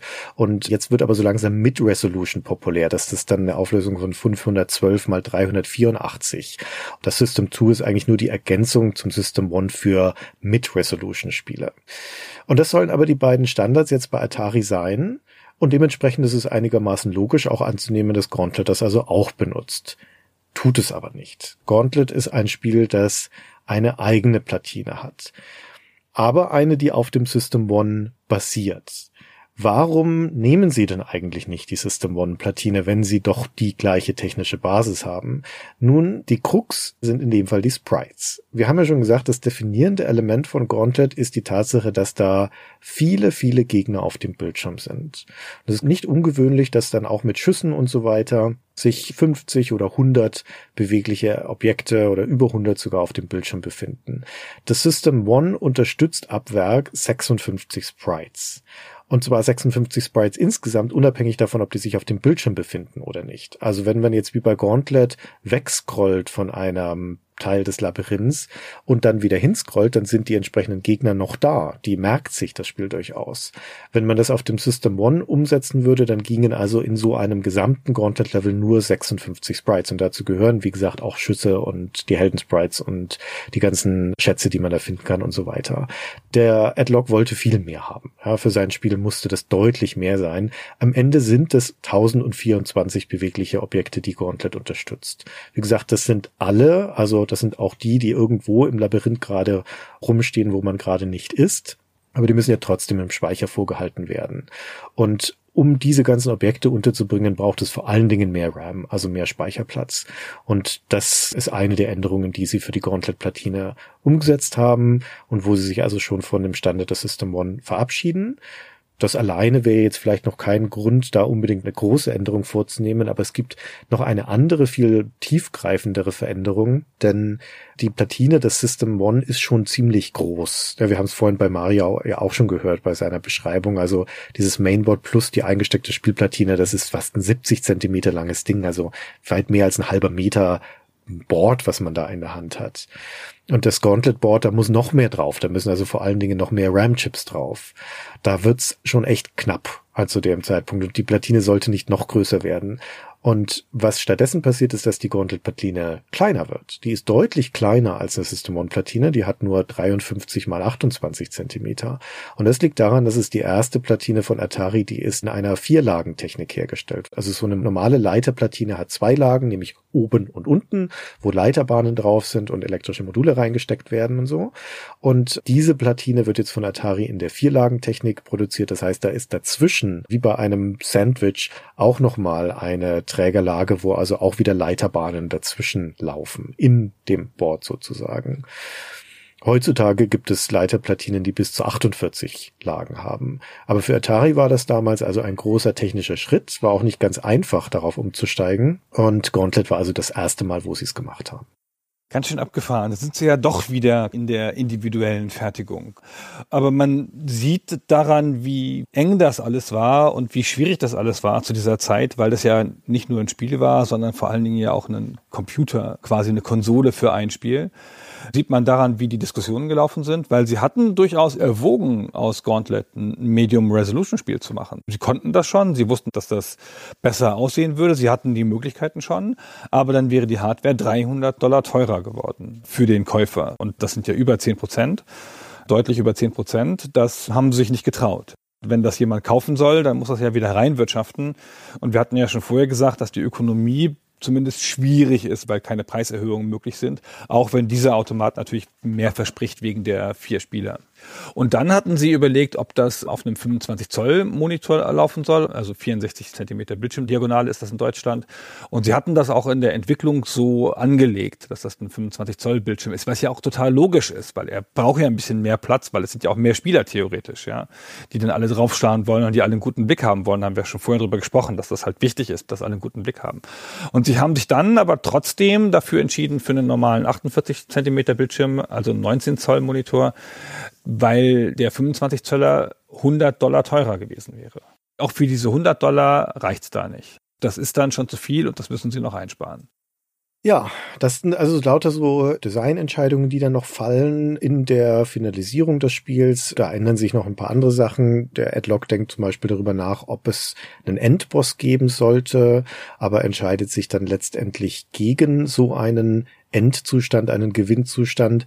Er beschreibt es hauptsächlich deswegen, weil es ja passieren könnte, dass Spieler dann das Ende des Spiels erreichen, haben aber davor keine Ahnung, wie viele zig Münzen eingeworfen, haben noch irgendwie 10.000 Lebensenergie oder sowas, die ja dann verloren wäre. Er sagte, sei unfair, wenn dieser Zustand eintreten würde.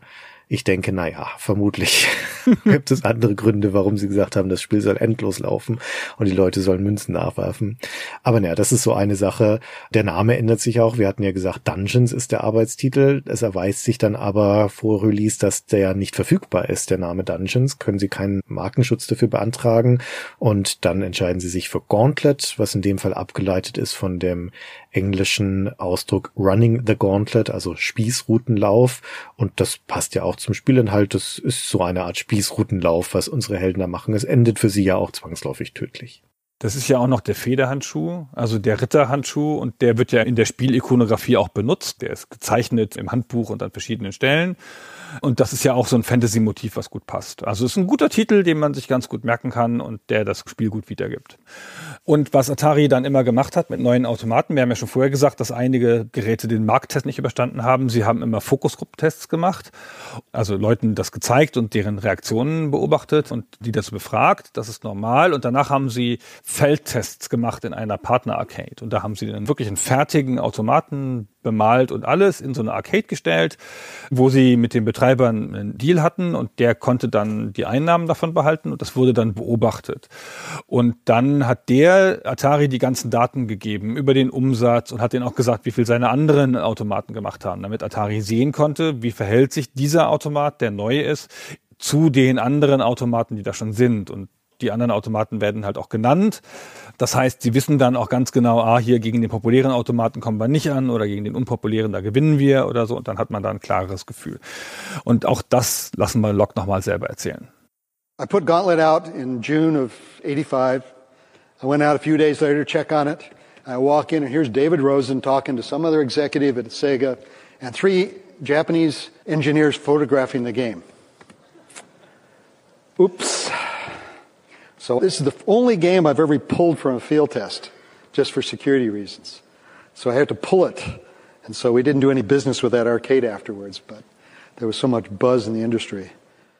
Ja, er hat also erzählt, dass er in der Test-Arcade dann japanische Ingenieure gesehen hat, die Fotos davon gemacht haben. Da hat also irgendjemand geplaudert. Ne? Normalerweise sind diese Test-Arcades eingeschworen darauf, dass sie Stillschweigen einhalten über diese Tests, aber offensichtlich hat bei dieser Arcade jemand geplaudert.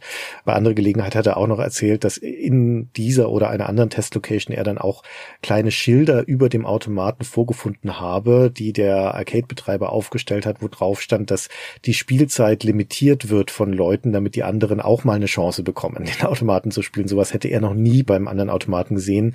Also ein guter Hinweis darauf, dass das eine populäre Maschine werden dürfte.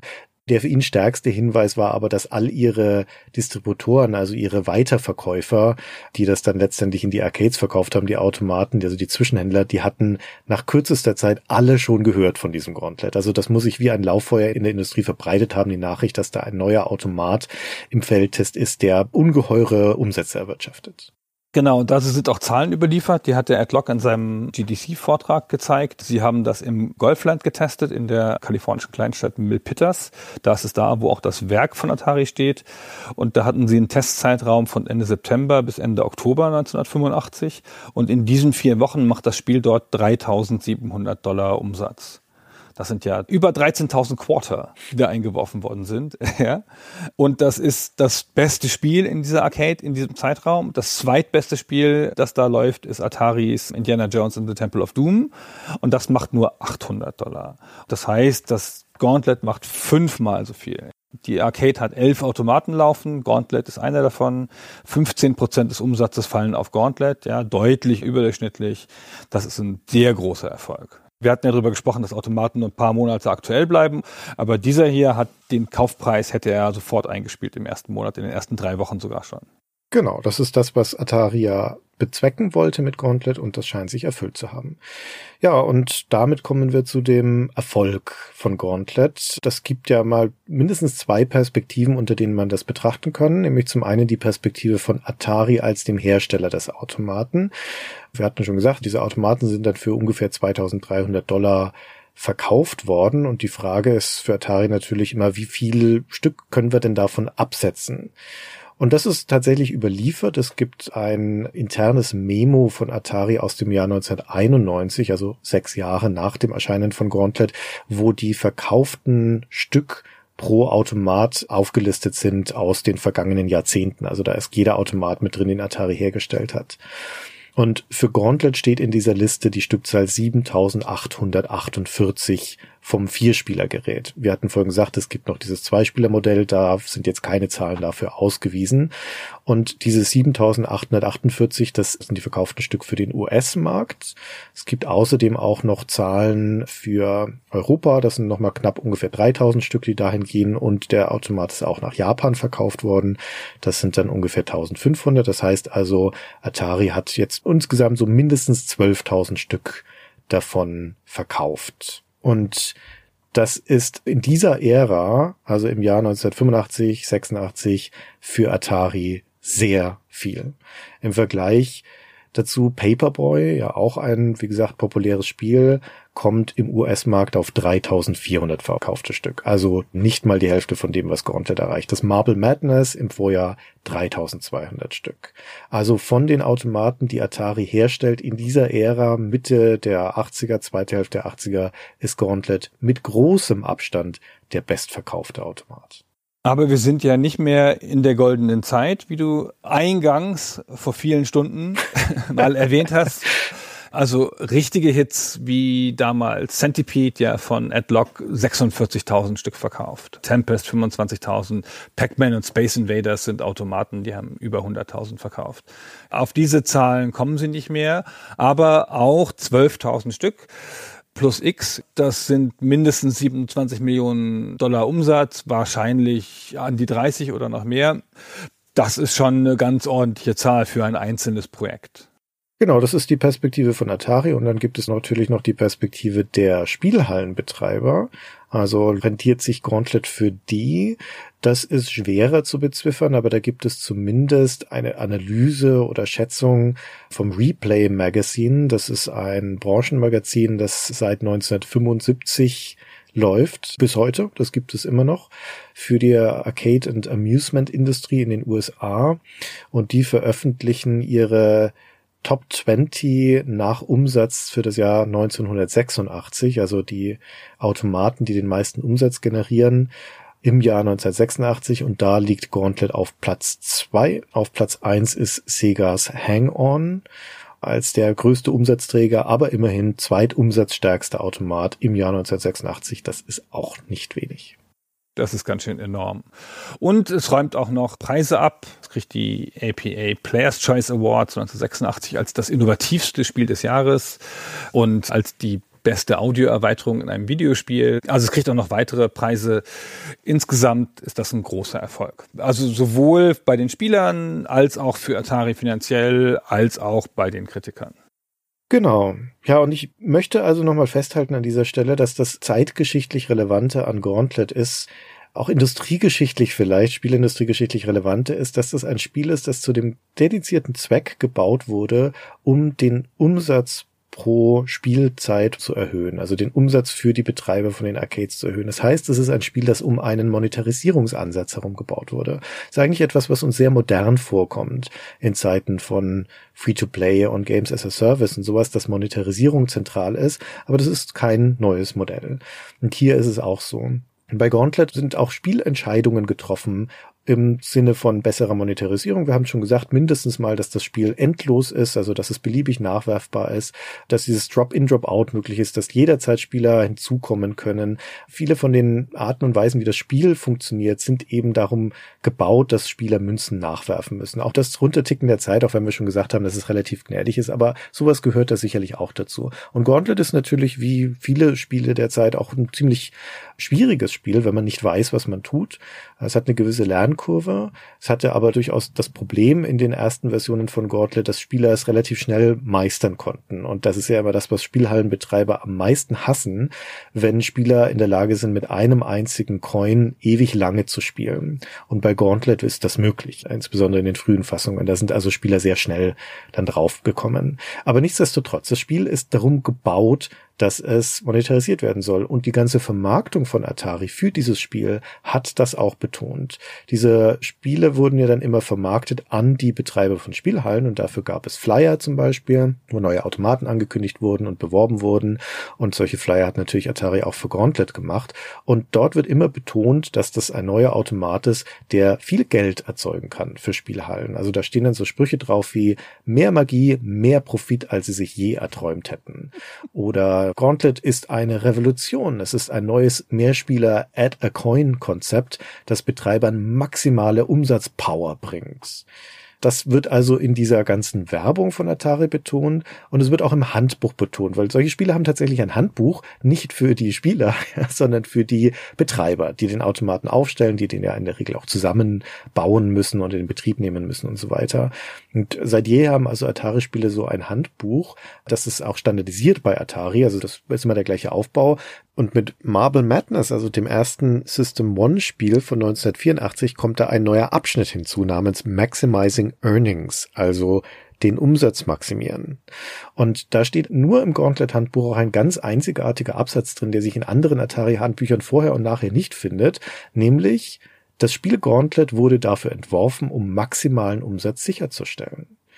Da kommen noch zwei, drei weitere Sätze, aber es wird genau beschrieben, dass das Spiel dafür gebaut ist. Da steht dann sowas wie, dass es zum Beispiel die Aufforderung auf dem Bildschirm gibt, wenn die Spieler Münzen nachzuwerfen, dass die Spieler beliebig lange Lebenspunkte nachkaufen können, dass sie weiterspielen können, wie lange sie wollen. Das sind alles Aspekte der Umsatzmaximierung. Und in diesem Abschnitt Maximizing Earnings, der wie gesagt mit Marble Madness schon eingeführt wird, empfehlen dann die Atari Handbücher auch, dass die Betreiber der Arcades doch mit den Einstellungen des Automaten experimentieren sollen, sicherzustellen, dass die Sitzungsdauer pro Münze sich irgendwo zwischen 90 und 180 Sekunden, also eineinhalb bis drei Minuten befindet. Atari beschreibt dann auch, dass die ganzen Statistikeinstellungen, die das Spiel ja auch bietet, wo man genau ablesen kann, wie lange spielen eigentlich Leute mit welchem Charakter, wie lang dauert es, bis sie die nächste Münze nachwerfen müssen und so weiter, dass das wiederum den Besitzern von solchen Automaten über die Einstellung des Schwierigkeitsgrads oder der Lebensenergie, die man bekommt pro Münzeinwurf, das alles flexibel einstellbar, dass sie so den Schwierigkeitsgrad ihres Spiels auch anpassen können. Eben um das ist immer das, was unterm Strich steht, die Umsätze zu maximieren. Genau, und wegen der Einstellmöglichkeiten und der grundlegenden Fähigkeiten des Automaten war das ja der besagte Erfolg bei Spielern wie Aufstellern.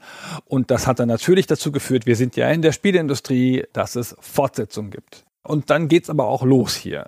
Mit Fortsetzungen und Portierungen knallt es. 86 kommt gleich direkt eine Fortsetzung, kommt Gauntlet 2, schon ein Jahr später, vom gleichen Team. Und das ist im Wesentlichen ein technisches Upgrade. Das gleiche Spiel, ist nicht so viel geändert. Du kannst jetzt, große Innovation, eine Farbe aussuchen und einen Charakter. Ja, der Magier muss nicht mehr gelb sein. Kannst auch einen blauen Magier spielen, wenn du willst. Wenn niemand anders die Farbe blau nimmt, natürlich nur. Also da kannst du jetzt ein bisschen wechseln. Ja, und dein Kollege kann den gelben Magier spielen zeitgleich, wenn er möchte, zum Beispiel. Ja, genau, das geht dann. Genau. Die Farben dürfen nicht doppelt sein, aber die Figuren dürfen jetzt doppelt sein. Es gibt ein paar ganz kleine Spieländerungen. Es gibt jetzt unsichtbare Wände, die man zerstören kann. Es gibt jetzt ein paar neue Gegnertypen. Es gibt jetzt so Acid Pools, also so kleine Säurepfützen, in die du reinlaufen kannst, die du umgehen musst musst. Wir haben ja vorher schon gesagt, dass sie die Level auswürfeln. Nach den ersten sieben, die immer gleich sind, kommen halt zufällig ausgewürfelte Level. Und wenn du über 100 bist, dass sie die dann anfangen zu spiegeln irgendwann. Und jetzt können sie die Räume auch um 90 Grad drehen in Gauntlet 2, damit da auch wieder Frische ins Spiel kommt. Aber insgesamt ist das einfach ein relativ naheliegender zweiter Teil, der nicht so viel Neues ins Spiel bringt. Aber gleichzeitig geht es jetzt los mit den ganzen Portierungen. Und es kommt für die Apple-Geräte, es kommt für die Atari 8-Bit-Geräte, es kommt dann für den Atari ST, den 64er, den MSX, das Sega Master System 1985, 86 und 87 kommen die jetzt alle in einem Schwung raus. Und die sind unterschiedlich gut, sag ich mal. Ja, dieses Gauntlet 2, um das noch kurz das dazu zu sagen, das ist ja eigentlich ein Add-on, würde man fast sagen, ja, oder ein Upgrade. Das wird ja auch verkauft als ein Conversion Kit. Das ist kein eigener Automat, sondern das ist eine Umrüstplatine für das erste Gauntlet, für den existierenden Automaten. Den muss man schon bei sich stehen haben, damit man Gauntlet 2 draus machen kann. Und diese inhaltlichen Neuerungen, die sind nicht so groß. Das allein rechtfertigt jetzt nicht unbedingt das Spiel. Atari macht es, glaube ich, zum einen, um die Popularität von Gauntlet so ein bisschen mitzunehmen, zum anderen aber, weil sie ein Problem mit ihrem ursprünglichen Gauntlet haben. Das ist nämlich zu leicht. Obwohl wir das beschrieben haben, dass ja die Spielhallenbetreiber das anpassen können, den Schwierigkeitsgrad, der bestimmt, wenn ich mich recht erinnere, die Rate der Monstergenerierung durch die Generatoren und die Lebensenergie können sie potenziell erhöhen oder senken, die man pro Coin bekommt. Aber für gute Spieler ist das beides nicht maßgeblich, weil die können ja ihr Lebensenergieniveau halten, indem sie Nahrung einsammeln. Das heißt, das Problem des Automaten ist, dass es zu viel Nahrung gibt, dass man zu viel Lebenspunkte dazu bekommt. Das wird, wie gesagt, in späteren Iterationen von Gauntlet dadurch angepasst, dass es da dann einen skalierenden Faktor gibt. Ab einer gewissen Punktzahl spielt das Spiel immer weniger Nahrung aus und irgendwann gibt's gar keine mehr, sodass man also zwangsläufig dann irgendwann stirbt.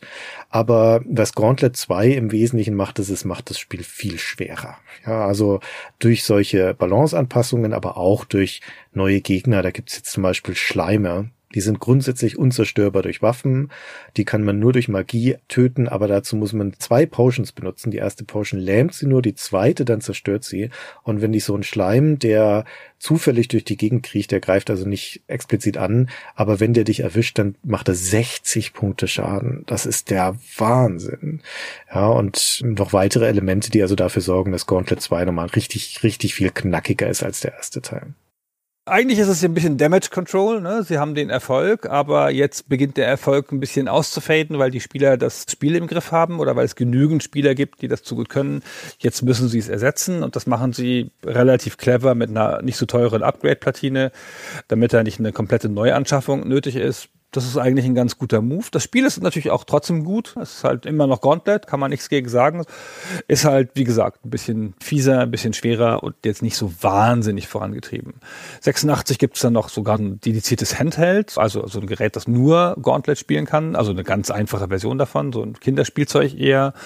Und ich habe schon gesagt, die ganzen 8-Bit-Versionen. Und auf dem PC kommt es auch noch. Hast du die PC-Version eigentlich gespielt? Die habe ich gar nicht gespielt hier in der Vorbereitung. Ich habe es versucht, aber ich habe sie nicht zum Laufen bekommen. Das ist eines von diesen PC-Spielen, die Grafik-Tweaks, ich glaube, das ist der EGA-Modus benutzen und die sind schwer zu emulieren heutzutage.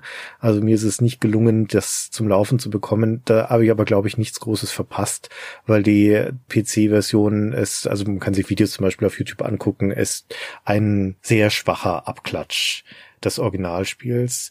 Also diese Heimcomputer-Umsetzungen, die fallen in zwei Wellen, würde ich sagen. Die erste Welle ist die Umsetzung für die ganzen europäischen Heimcomputer durch US Gold in England. Also das Portierungsstudio ist Gremlin. Die machen die ganzen Heimcomputerversionen. Publisher ist US Gold und die bedienen die typischen 8-Bit-Systeme in England. Also ähm, den Schneider-PC, das ZX Spectrum, C64, aber auch Atari 8-Bit, sogar den MSX, diesen japanischen Computer, der in England aber auch einigermaßen, einigermaßen populär war zu der Zeit. Und das ist alles 1986. Da kommt es also dann in Europa, in England raus. Und die sind also von schwankender Qualität, aber da können wir gleich zu C64 N64-Version noch was sagen, die wir gespielt haben. Und diese ganzen europäischen Versionen, die kommen dann im Folgejahr 87 auch in die USA über Mindscape. Und Mindscape ist dann der Publisher, der diese zweite Welle von Heimcomputerumsetzungen selbst verantwortet. Da sind wir dann aber schon einige Jahre nach dem Original. Da sind wir dann 88, 89 und dazu gehört dann auch die DOS-Version. Die kommt 1988 raus und da ist dann aber auch noch eine Version für Apple dabei, Apple II, ziemlich spät und den Macintosh. Und also mindestens mal die DOS-Version ist richtig scheiße. Und dann gibt's noch eine parallele Welle dazu, das sind die Konsolenumsetzungen. Atari selbst macht die NES-Version, das ist 1988 und US Gold macht dann noch eine Sega Master System-Version 1990 und dann gibt's noch die von dir schon angesprochene Lynx-Version, die du ja auch ausprobiert hast, oder? Ja, total abgefahren. Das ist gar kein Port, sondern das ist ein Spiel, das Atari opportunistisch auf dem Markt gekauft hat das ist nämlich von Epics. Und das heißt Time Quests and Treasure Chests. Heißt das Spiel eigentlich. Und das hat Epics gemacht und dann hat Atari das gekauft und umbenannt. Ja, clever. Wie man das halt so macht. ja. Und jetzt heißt es halt Gauntlet The Third Encounter und ist ein offizielles Gauntlet-Spiel. Es sieht auch echt original aus wie ein Gauntlet-Spiel. Also was immer Epics da gedacht hat, was sie da tun, das muss mindestens ein Gauntlet-Klon gewesen sein. Ist auch jetzt gar keine besonders wahnsinnig super gelungene Version. Ich erzähle das nur, weil die so crazy ist weil der links ist ein Handheld mit so einem eingelassenen Bildschirm. Also ein riesiger Handheld, ja, viel größer als der Gameboy, mit so einem ganz winzigen eingelassenen Bildschirm in so einer 16 zu 9 Ausrichtung. 16 zu 9? War das nicht ein 4 zu 3? Nee, der ist schmaler als die normal. Also sagen wir mal 4 zu 3. Ja, genau. Der ist halt breiter als hoch und liegt so passend in der Hand und rechts und links hast du halt so Bedienelemente dann. Und das Gauntlet ist ein Hochkantspiel dann musst du den ganzen Links umdrehen nee. und dann sind die Schusstasten unten und die Bewegungstasten oben. Das habe ich noch nie vorher gesehen. Da, wo vorher rechts war, ist jetzt oben auf dem Steuerkreuz. Und dann hältst du die Hände so übereinander und den links in den Händen von der unteren Hand in die obere Hand und dazwischen liegt dieser winzige Hochkantbildschirm und dann spielst du das. Total krass unintuitiv. Da tun mir die Hände schon weh, wenn ich da nur zuhöre so abgefahren, total überraschend. Also das Spiel sieht ganz okay aus. Es ist natürlich auf dem Links. Ich meine, es kannst eine halbe Stunde spielen, da ist die Batterie alle. Also es fühlt sich schon so ganz grob an. Ist natürlich ein Solospiel, ja, wie ein Gauntlet. Aber es hat eine sensationelle Charakterauswahl. Da hast du halt den Magier, den Kämpfer, den Cowboy, den Piraten, den Samurai, den Nerd und den Punkrocker. Toll. Ja, die haben nichts ausgelassen da. Cool. Das ist voll super. Und ich meine, wer wollte nicht schon immer ein Pirat oder ein Cowboy sein? Das kommt einem ja entgegen als kleiner Junge, ja. ja. Also das ist nicht die allergelungenste Version, aber halt echt ein bisschen lustig, so als historisches Artefakt. Ja, sehr schön, okay. Dann vielleicht am anderen Ende der Skala steht dann die C64-Version, die ich jetzt nochmal kurz rausgreife, weil sie nämlich sehr gut gelungen ist. Und das ist ja keine Selbstverständlichkeit. Also ich schicke mal kurz vorweg, dass diese Heimcomputer-Versionen eigentlich alle ein paar ähnliche Dinge machen. Sie sind, wie du vorhin schon mal erwähnt hast, alles Zwei-Spieler-Versionen, da gibt's keine Vierspieler mehr. Sie verabschieden sich alle natürlich von diesem Münzeinwerfen, um Leben nachzukaufen. Das ist ein Konzept, das funktioniert in der Arcade, aber das macht keinen Sinn am Heimcomputer. Und die meisten davon davon haben auch einen Endzustand. Also auch dieses endlose Spiel wird dann teilweise aufgegeben. Die C64-Version, die hat wesentlich, wesentlich mehr Levels als die originale Arcade-Fassung, 512 Stück. Und hier ist der Ausgangspunkt, dass du also dir auch einen von diesen vier Helden aussuchst und startest dann mit 2000 Lebenspunkten und kannst dann eben nur durch die Nahrung, die du findest in diesen Leveln, noch Lebenspunkte dazu bekommen. Also den Dieb gibt's nicht mehr, aber ansonsten ist es eigentlich fast deckungsgleich das originalgetreue Feature-Set der Arcade-Version, hat halt keine Sprachausgabe und so und sieht wesentlich, wesentlich kruder aus auf dem 64, schon klar. Aber wir haben ja schon gesagt, das zentrale Merkmal von Gauntlet war, massenhaft Gegner auf dem Schirm, massenhaft Sprites. Und der C64, wie wir wissen, kann acht Sprites gleichzeitig hardware-seitig verwalten. Gut, das ist etwas, was man locker sprengen kann mit guter Programmierung, aber nichtsdestotrotz erstmal eine Herausforderung.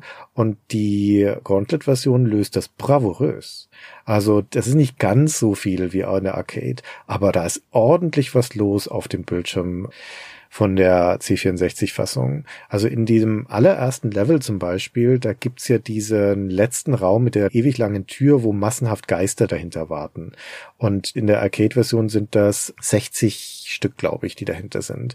Und das sind es in der C64-Version auch. Also es ist die gleiche Menge an Geistern, eine riesige Menge, die da hin und her wabert und die von der C64-Fassung auch gleichzeitig alles verschoben wird. Also technisch echt Hut ab davor vor dieser Leistung und es macht auch richtig viel Spaß. Wir haben das, wie gesagt, auf dem C64 nicht gut, aber sehr gerne gespielt, weil es so eine kooperative Erfahrung hat man ja immer gerne genommen und da hat Gauntlet echt viel Freude gemacht ist auch einigermaßen schnell. Nicht alle von diesen Ports waren schnell. Stimmt. Also die meisten Ports ist die Spielgeschwindigkeit und die Laufgeschwindigkeit langsamer und die C64-Version ist nicht weit weg vom Arcade-Original. Sie scrollt vernünftig. Sie hat Bugs, habe ich gelesen. Ich habe nie welche davon gesehen, aber sie ist wohl an ein paar Stellen buggy, Gegner freezen mal oder sonst irgendwas und blockieren was. Ja, ich habe mal reingespielt kurz und tatsächlich, das stimmt. Also die Lobber gerade, der wesentliche Unterschied, die schmeißen ja in der Arcade-Fassung einen Stein nach dem anderen. Also es sind ja so Dauerfeuerdinger, die funktionieren in der C64-Fassung nicht so gut. Die werfen ab und zu mal einen Stein und ich hatte auch welche, die haben komplett dann irgendwann ihren Dienst verweigert. streikende Lobber. Genau. Aber sonst ist das eine kompetente Version von all diesen 8-Bit-Versionen gilt, aber das kann ich auch nur aus zweiter Hand sagen, gilt die Master System Version als die beste oder eine der besten oder gleichwertig zur C64 Version vielleicht. Die habe ich jetzt aber nicht nochmal gespielt, fürchte ich. Aber alles von sehr wechselnder Qualität und die meisten hatten Schwierigkeiten mit den vielen Gegnern und oder dem Scrolling. Genau. Also die Presse damals ist begeistert von der C64-Version hier in Deutschland auch. Happy Computer zum Beispiel 84 Punkte, die 64er 87 Punkte, die UK-Magazine gehen alle in die 90er. Und was ja eine Seltenheit damals ist und auch immer für den Erfolg eines Spiels spricht, das gibt ein Add-on zu Gauntlet, zu den 8-Bit-Versionen. Das heißt The Deeper Dungeons und liefert nochmal 512 Levels und sonst nichts, also nur diese Levels. Aber das will schon was heißen, wenn ein Spiel damals ein Add-on bekommen hat. 1000 Levels dann. Ja. Fast ein bisschen viel, würde ich sagen. Muss man erstmal durchkommen. Aber gut, hat vermutlich seine Käufe gefunden. Ja, wie ging's dann weiter mit Gauntlet? Noch kursorisch schnell beschrieben. US Gold, wie gesagt, dieser EU-Publisher, die durften dann offiziell einen dritten Teil machen, nur für die Heimcomputer. Gauntlet 3, The Final Quest heißt der, ist für die 16-Bit-Plattform, also Amiga und so erschienen. Das ist dann ein isometrischer Look, sieht ganz hübsch aus. Es geht eher in Richtung Action-Adventure, würde ich sagen. Aber Gauntlet kehrt auch nochmal in die Spielhalle zurück. Und da müssen wir vorausschicken, dass Atari Games, also die Coin-Op-Division, die wird 1996 dann endgültig und vollständig verkauft, und zwar an WMS Industries, das ist die Mutterfirma von Midway.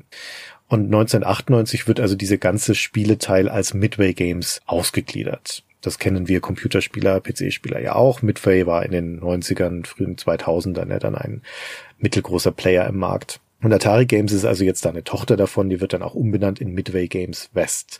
Und als solche machen sie 1998 für die Spielhallen dann nochmal ein neues Spiel, das heißt Gauntlet Legends. Das ist dann schon 3D-Grafik, da sind wir schon in dieser Ära. Und das ist jetzt ein modernere, eine modernere Variante. Da gibt's jetzt als zentrales neues Feature eine Charakterprogression, also es gibt Erfahrungspunkte, es gibt Charakterwerte, es gibt Level-Ups und diese Charaktere kann man dann sogar speichern. Also man kann sich von dem Spiel, von dem Automaten ein Passwort ausgeben lassen, das man sich aufschreibt und mit diesem Passwort kann man seinen Charakter dann weiterspielen und auch weiter hochleveln. Das ist ganz cool. Es hat jetzt auch eine Story, es hat Endgegner, es hat Zwischenbosse, es hat auch ein Spielende, man kann es also auch gewinnen und es findet seinen Weg dann auch auf die Konsolen der damaligen Zeit. Und im Jahr darauf, 1999, erscheint dann auch wieder, genau wie bei Gauntlet 1 und 2, also auch wieder so eine abgegradete Fassung, die heißt dann Gauntlet Dark Legacy. Ist eigentlich das gleiche Spiel nochmal, aber hat ein paar neue Charakterklassen und neue Levels und so weiter. Ist nicht mehr so gauntletig, finde ich, das Spiel. Das ist ja eher Action-Adventure-mäßig. Du hast nicht mehr so eine krasse Levelstruktur mit so vielen Gegnern und so.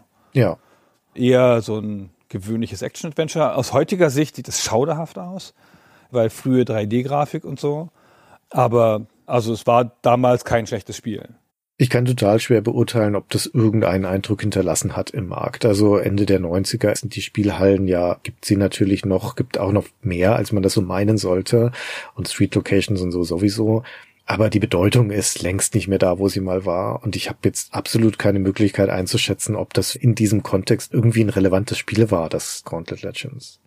Kann es mir ehrlich gesagt nicht vorstellen. Ist auch jetzt, glaube ich, durch, das Ganze. Ne? Es kommt noch Gauntlet Seven Sorrows 2005 für die Playstation und die Xbox. Es kommt noch ein Game Boy Advance Spiel. Und dann ist es erstmal vorbei.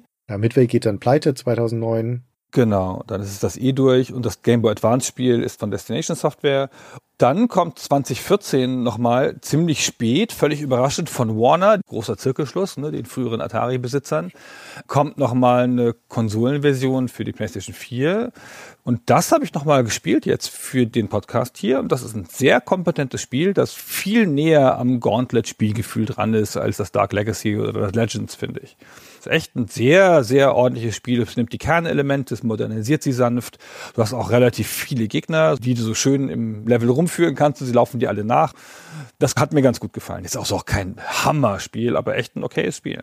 Ja, das ist ja von den Arrowhead Studios, die ein paar Jahre vorher das Magica gemacht haben. Und das Magica ist ja eine Art Gauntlet im Geiste. Ja? Das ist ja ein Enkel von Gauntlet sozusagen. Deswegen ist es eigentlich ganz naheliegend, dass die dann auch ein offizielles Gauntlet machen durften. Ja, es passt da gut hin. Und damit ist es jetzt erstmal vorbei, stand jetzt dieses Podcasts. Das war es erstmal mit den Gauntlets.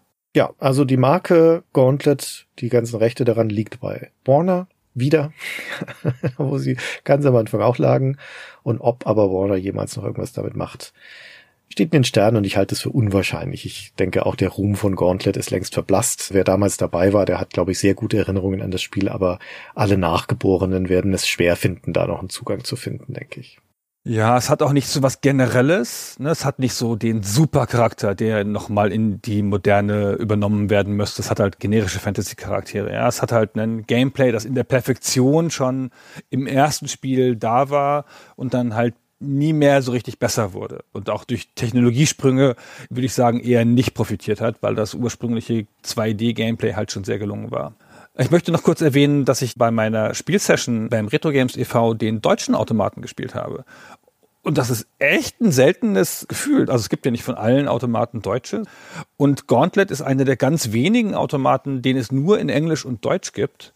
Also in alle anderen Länder außer Deutschland wurde das Englische geliefert. Sonst hat Atari immer noch Französisch und Spanisch gemacht, aber bei dem Automaten nicht. Und deswegen gibt's da die deutsche Version als Kuriosum. Und dann habe ich die gespielt. Und Alter, wer das übersetzt hat, es kann kein Mensch gewesen sein. Ja. Warum? Was steht da drin? Das hat ja immer so ein, wie so ein Tooltip an jedem Level. Also jeder Level fängt halt an, da hast du einen so einen schwarzen Bildschirm, da steht da halt Level 1, 2, 3, 4 irgendwas. Und da steht da irgendein Tipp drunter am Anfang. Und hier steht Grad statt Level, Grad 2. Und dann steht da drunter zum Beispiel, Geister müssen geschossen werden. Oder du verlierst 8 Health. Schieße oder entgehe die Geister. Entgehe die Geister. Entgehe die Geister, genau. Schön. Tippfehler drin. Nahrung ist einmal Nachrung geschrieben und so. Ist schon sehr schlecht. Ist schön, weil der Automat auch dann die Buttons in Deutsch hat und alles, ja, außen. Aber, also was auf dem Bildschirm steht, sammle Zaubertrank, Vordruck auf Magic. Klar. Also sieht aus wie Auto übersetzt, aber damals gab es ja noch keine Autoübersetzung. Das ist ein Kuriosum, der deutsche Automat, das stimmt. Was die Nachwirkung von Gauntlet angeht, wo wir ja gerade noch waren, das war ein Kind seiner Zeit, aber es hat ja keine richtige Formel etabliert. Ne? Es gibt ja heute keine Spiele, wo man sagen würde, das sind Gauntlet-artige oder die sind wie Gauntlets. Und das mag auch damit zu tun haben, dass das halt ein Spiel war für einen sehr spezifischen Zweck und dass es schon auch etwas ein bisschen kalkuliertes hat, das ganze Spiel. Also Gauntlet ist ein tolles Spiel, macht wirklich Spaß, es ist gut gemacht, aber es ist schon auch sehr zweckgebunden und es hat so ein bisschen was Kühles auch, weil es eben diesen starken Monetarisierungsansatz hat. Und ich habe mich auch ein bisschen gewundert, um ehrlich zu sein, und ich habe immer keine so richtige Antwort darauf, warum Gauntlet damals wie heute kein sonderlich populäres Spiel bei Highscore-Jägern zu sein scheint. Es gibt ja diese kleine, aber engagierte Szene von Leuten, die bei diesen alten Arcade-Automaten versuchen, die besten Scores rauszuholen, die Donkey Kong ausmaxen, die bis zum Killscreen die ganzen Spiele spielen und gucken, wie kommen wir da auf den höchsten Score. Diese Endlosspiele sind ja meistens nicht so richtig Speedrunning geeignet, aber dann gibt's halt die Twin Galaxies Highscore-Jäger. Und Gauntlet scheint da ein Spiel zu sein, das unter ferner Liefen läuft. Also es gibt bei Twin Galaxies gerade mal neun Einträge bei den Highscores. Die ersten drei sind ernst zu nehmen, das sind im Millionenbereich, vier, fünf Millionen. Und dann der vierte ist schon 200.000 oder sowas, also lächerlich. Da Im Vergleich zu anderen Spielen, die weit über 100 Highscore-Einträge haben, wo es eine aktive Szene gibt. Aber auch damals zum Beispiel so Fachpublikationen im Arcade-Bereich, die haben gerne mal Highscore-Listen abgedruckt, also so die besten Scores für Automaten. Da habe ich in den Jahren 86, 87 ein paar angeguckt und in keiner davon steht Gauntlet drin. Und es kann ja nicht an der Popularität des Automaten liegen. Der war, wie gesagt, sehr populär. Naja, das ist ja kein Skill. Ja, das ist die Frage. Genau, das ist ja Durchhalten. Das ist ja auf seine Art, wenn man es gemein sagen will, ein Pay-to-Win-Spiel. Nee, ist es eben nicht. Ja, in gewisser Weise schon, das stimmt. Aber es gibt ja keinen Win. Ja, aber Pay-to-Highscore. Wenn wir zusammen spielen, kann ich nicht einfach immer durch Nachwerfen meine Punkte erhöhen? Nee, eben nicht. Das dachte ich auch, aber nein, das kannst du nicht, denn so schlau war Adlock und Atari auch. Es wird auch so gesagt, in der Highscore-Liste steht das sogar explizit groß da. Es ist Best Scores per Coin, pro Münze. Ach, pro Münze. Also es wird gezählt, ich weiß nicht, ob es die erste oder die letzte oder die beste Münze ist, da bin ich mir nicht ganz sicher, aber es ist nur pro eine Münze. Und es ist der Highscore auch pro Charakter, also auch die Charaktere werden ja einzeln ausgewiesen. Das heißt, theoretisch, und ich meine, für die Profispieler, die sich heutzutage mit Gauntlet beschäftigen, das ist alles Solo-Play, ne? das spielt ja kein Mensch im Multiplayer, obwohl es im Multiplayer diesen Score-Multiplikator gäbe. Aber die ganzen Profis, die es heute noch spielen, die soloen das in die Millionen hoch mit einer Münze. Ne? Die werfen logischerweise nie nach. Die spielen bis zum Tod oder halt bis ihnen irgendwann die Lust ausgeht. Und das haben damals Leute in der Spielhalle auch schon gemacht, bis sie halt rausgeworfen wurden. Also, weiß nicht, vielleicht war es zu leicht, war es zu einfach, da in hohe Scores zu kommen. Oder haben die Leute es falsch verstanden? Es ist für mich ein bisschen das Mysterium. Aber wie gesagt, damals wie heute wird Gauntlet in diesen kompetitiven Kreisen nicht in Ehren gehalten. Ich glaube, die Level sind zugleich. Und ich glaube, dadurch entsteht nicht so eine Progression mit super schwierigen Stellen oder sonst irgendwas, sondern wenn du es grundsätzlich raus hast, dass du deine Gesundheit in der Balance hast, dann kommst du auch nicht mehr in so ganz starke Gefahren. Klar sind die Level unterschiedlich und klar gibt es Level, die schwieriger sind als andere. Und dann ist ja auch noch Zufall, ob jetzt ein besonders schwerer Level früh oder spät kommt. Wenn es so schwere Level gibt und ich finde die gar nicht so grundsätzlich so wahnsinnig unterschiedlich. Ja, das macht ja alles nix. Ne? Solange es für alle Spieler die gleichen Voraussetzungen sind, könnte man ja trotzdem sagen, du kannst das legitim auf Highscore spielen. Ich würde auch sagen, man kann Content legitim auf Highscore spielen. Das macht halt nur keiner. Ja, und ich weiß nicht genau warum. Aber wir halten uns einfach mal so fest, es ist einfach so. Naja, gut. Okay. So, genug mit Gauntlet, würde ich sagen. Reicht jetzt für heute. ja, das war's wie üblich von uns. Aber wir würden uns natürlich freuen, wenn ihr die Diskussion von eurer Seite aus fortsetzt und der beste Ort dazu ist unser Forum auf www.stayforever.de. Wir freuen uns, wenn ihr da vorbeiguckt und diskutieren gerne mit mit euch, auch gerne auf Discord zum Beispiel auf unserem Server. Alles Plätze, wo man mit unseren Hörern und mit uns weiter diskutieren kann. Genau, dann vielen Dank, Christian. Vielen Dank euch fürs Zuhören und vielen Dank nochmal an Mario und die Leute vom Retro Games e.V., dass sie mich da haben spielen lassen, ohne dass ich da Münzen einwerfen musste, was ich noch dazu sagen muss. Das hat uns doch deutlich weitergebracht in der Recherche. Das war sehr hilfreich. Alles klar, dann bis zum nächsten Mal. Bis dann. Ciao.